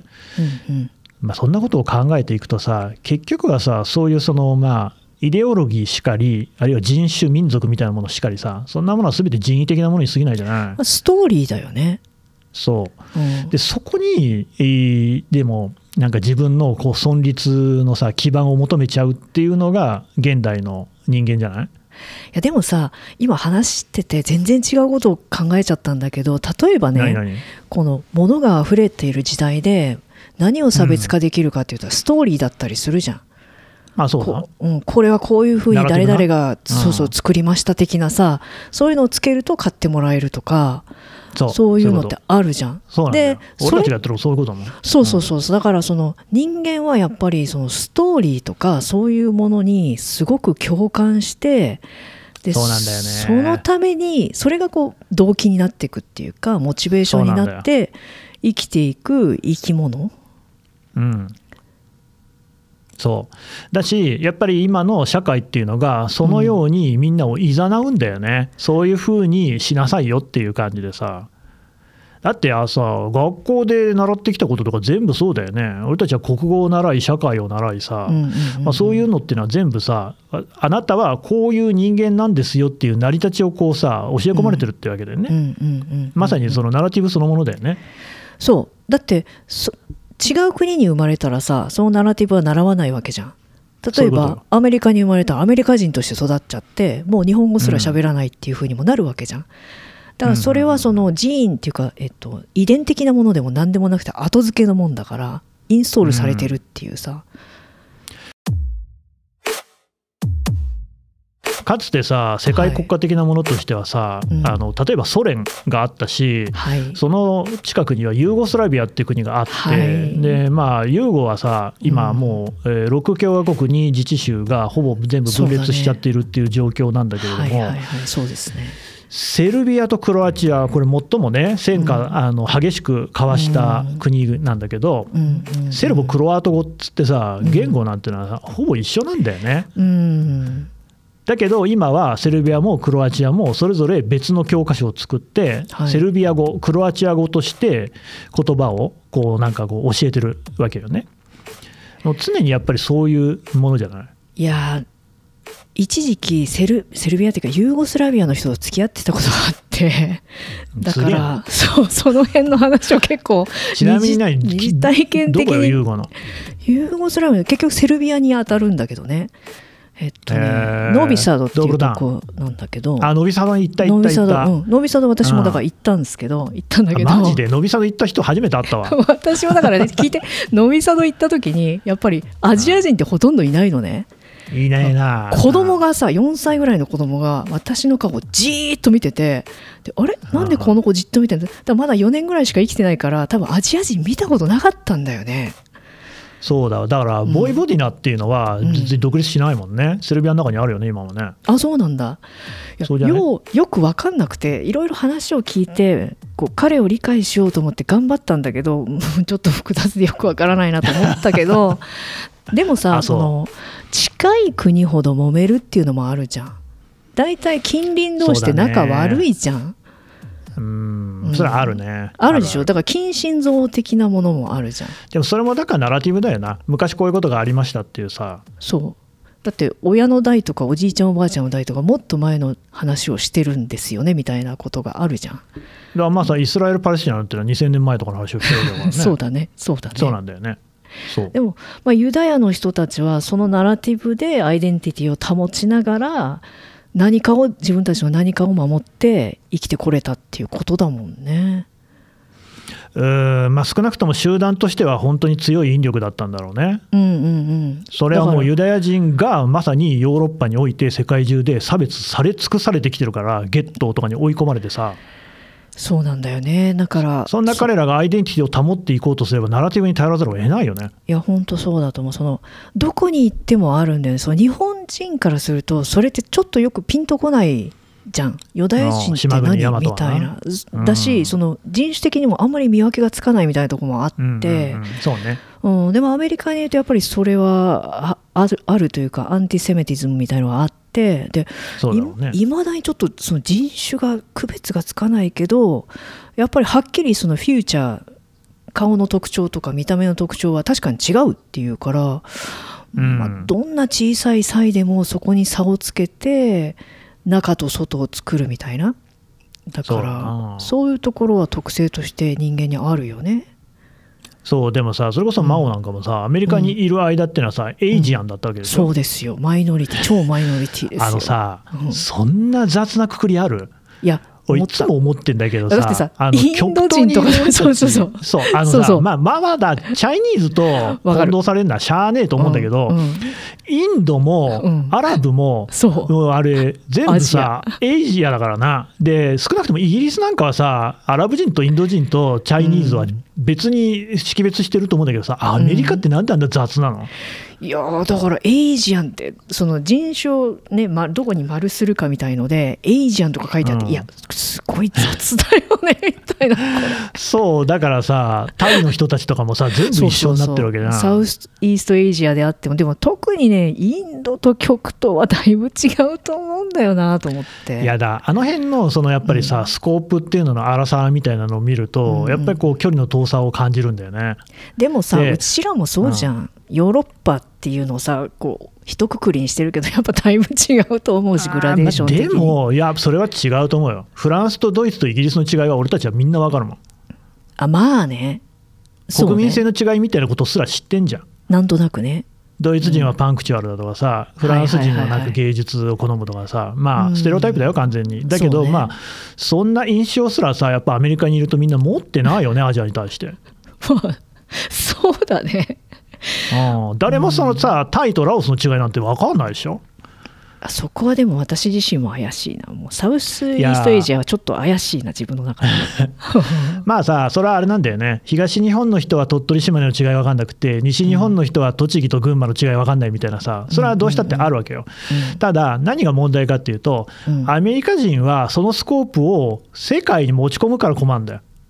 おー。別にさ、俺たちは知ってるじゃん、その北関東に行った時にさ、そういうことを取り違えるのが失礼だっていう認識はあるじゃん。うん。うん。だけど、やっぱアメリカ的な価値観、ねうん。まあ、そこにヨーロッパを加えてもいいけど、うん。は彼らから見ているものっていうものが全てだっていう感じで押し付けてくる。っていうか、むしろそれをさ、ルールとして適用することが自分の得になることを知ってる、あえてやってる。そこに一部の日本人はご追笑をする、お追笑笑いを浮かべているっていうのが、俺は本当に気に入らないわけ。それは彼らの価値観、別に否定はしない、だけど、俺たちには、俺たちの極東にいる人間の価値観というものがあるはずだし、SDGs っていうのも、俺は SDGs は素晴らしいと思ってるんだけど、うん。俺たちの価値観で捉え直して、こういうもんだっていうことを咀嚼し、欧米人にむしろ本来 SDGs ってこういうことだぞっていうのを教えてやらなきゃいけないと思ってるよ。うん。そうだね。うんうん、それが足んないよ、圧倒的に教えられてばっかりでしょ。いつまでそこに甘んじてんの？いやそれは思うよね。例えばさその環境問題なんか顕著でそのうん。環境を自分たちにのために変えて例えば砂漠だったところをに住宅を建ててるのがカリフォルニアだからさ元は砂漠でしょ？極めていいさ、一神教的な価値観だよな、それって。うんであとすごくねやっぱ支配したりコントロールするっていう感覚はいはいがめちゃくちゃ強いんだよね。好きだよな、昔からそういうの。うん、だからどこモーゼの10に行ってもよ。こうモノポリーみたいにさ、同じ文化はいはい圏をひたすらこう広げ続けるっていうのが得意、それね。ううんん。でもうまいんだよそのイメージとかの戦略も実にうまい魅力があるのよ。したたか。うんだよねああいう世界に住みたいなって誰もが思っちゃうような世界観作ってるか俺もハリウッド映画もら大好きだもん。うんだよ。ね、うん、本当そうあんなあんな世界はそんなにたくさんないんだけどないよ。ないよお前どんだけ富裕層かって話なんだけどさ、そうだね。うん、でもねその環境問題っていうのを考えていった時にやっぱり日本人なんかは本当にその鎖国とか長くしてたからいわゆるサステナブルで循環型の社会っていうのはもうできてたわけじゃん大体。そうよ。だからそまあそねそうそうそうそうだからそこにいっぱいこう知恵とかあるし私たちその引き出し開けていっぱい使って、なんなら外にこれ使ってくださいっていうかこれ使いなよぐらいの感じで出していくことはできるはずなんだよね。だからね、そこに関して言うと、これをね、欧米人にその忖度しなさいと求めるのは筋違いで、やっぱりこう日本だったり、エイジアンたちがもっとやっぱりさ、突っ張っていかないといけないと思うんだよね。とりわけ日本だよね。うん、ほんとさ、何なんだ、まあ、あのキャンプシュワーブとか見てきたけどさ、なんであんなとこに飛行場作んなきゃいけねえんだよ、あの辺野古ね。ああいうところは本当嫌だねなんか俺、これは本当に右から左まで徒党を組んで、みんなでアメリカに反対していくべきだと思うよ。うんあれは俺たちの土地だと。うんうんうんうん別にそのお前らがいたっていいんだけれども、なんであそこに作んなきゃいけない、別にすぐ近くに米軍の飛行場なんてあんからね。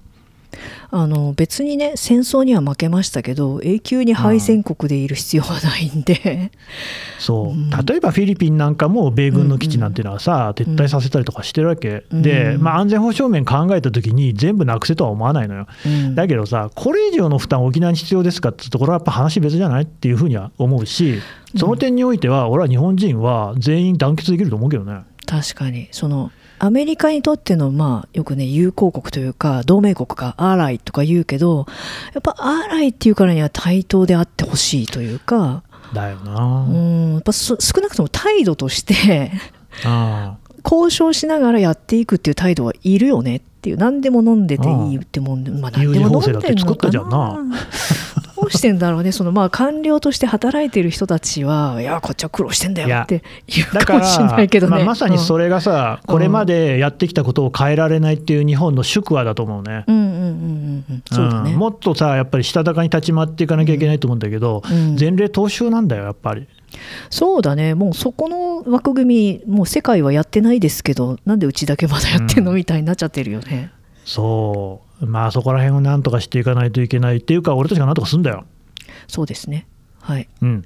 でもねなんかそう世界政府の話してて、まあ、そろそろ締めようかなと思うんですけど。そうなんだあよのもう2時間近いよ。すいませんね なんか。いやいや俺は全然いいんだけど。永久に喋ねってられそうな勢いはあるんですけども、まあまあまあまあ。次の予定もありますからね。まあまあまあはい。すいません。それいいでえ。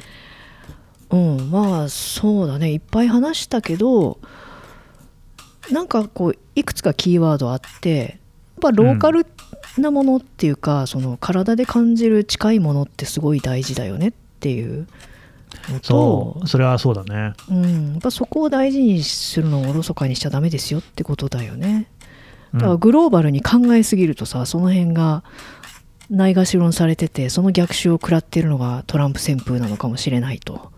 そんな感じ、そう。まあ真央には悪いっていうことになるかもしれないけど、俺はスピリチュアルとかっていうのは全くあの受け付けないのよね。あのさとりわけあの神社でさなんか、あのパワースポットとか言ってるやつとか何なんだって思ってるんだけど ちなみに俺の実家は熱田神宮っていう超パワースポットから徒歩1分のところにいたから、もう俺はパワーまみれだと思うけど。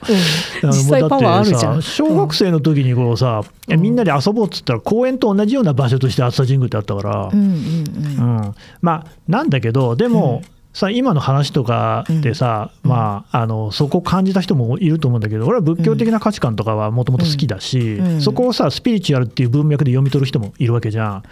でそういうのっていうのは、だからあのなんか見た目こうパッケージとして理解できないものだとしても実際にその、まあ、具体的な話としては理解できることってたくさんあると思ってるのね。うん。それこそトランプ主義者の唱える陰謀論、まあ、陰謀論はダメだが、うん。トランプ主義者の考えとかだって、俺たちにも分かるところはたくさんあると思うんだよね。うんうんうんそれは日本国内でも同じだよね、うん。こんな人たちと話通じないわ、だったらもうそんなさ、人間として生きていくっていう意味はないと思うんだよね。うんうんうん。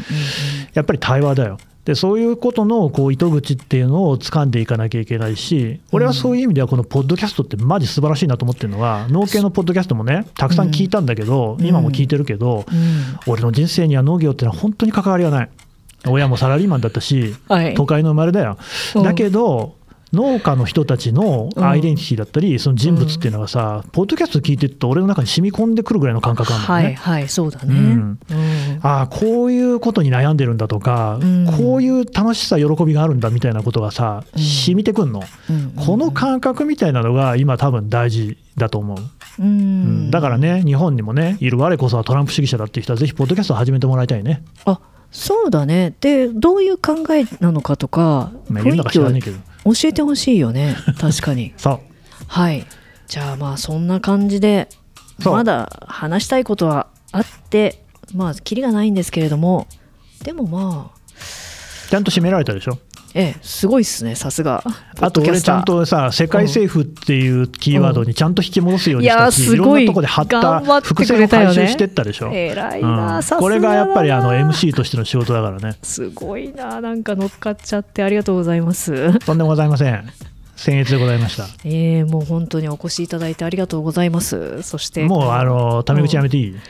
いいですよ。や本当にねこういう機会をいただきまして、まああのはい。過去のインタビューも聞かせてもらいましたけれどもい。いやあの本当にあのシンクった話してるなと思いましたね。シンクって話、こういう話を例えばさ、うん。あのねサトゥーさんとかとさはい。なんかジェンダーの話してみたりとかっていうのをこうやってるっていうのはね極めて高い価値があると思ったね。ああありがとうございます。やっててよかっあ思ったたねって言っちゃった。思いましたね。どっちでもいいんだけど。あの続けてください。ありがとうございます。これからもねあの聞くポッドキャストの中の一つに加えたいと思いますので、えマジですか？そうそうじゃあすごい頑張りますわ。はい、うん、更新してくださいね。あすややります。あの、はい、神田さんももしよろしければまた懲りずに来てください。あもちろんですよ、ネパールからでもどうぞ。あ、はい。本当ですか？じゃあもうちょっとまた時期を置いてお声掛けしますんでよろしくお願いします。いします。はい。ということで今日のゲストはえー朝日新聞ポッドキャストから神田大輔さんでした。ありがとうございました。はい、ありがとうございました。はいありがとうございます。あこれあの安倍晋三さんの真似をするサンドイッチマンのね 伊達さんね、ちょっとまだ続いてるんだ。うん、続けてねカットされないように。全然わかんなかった今。変な口調になってるだけかと思いました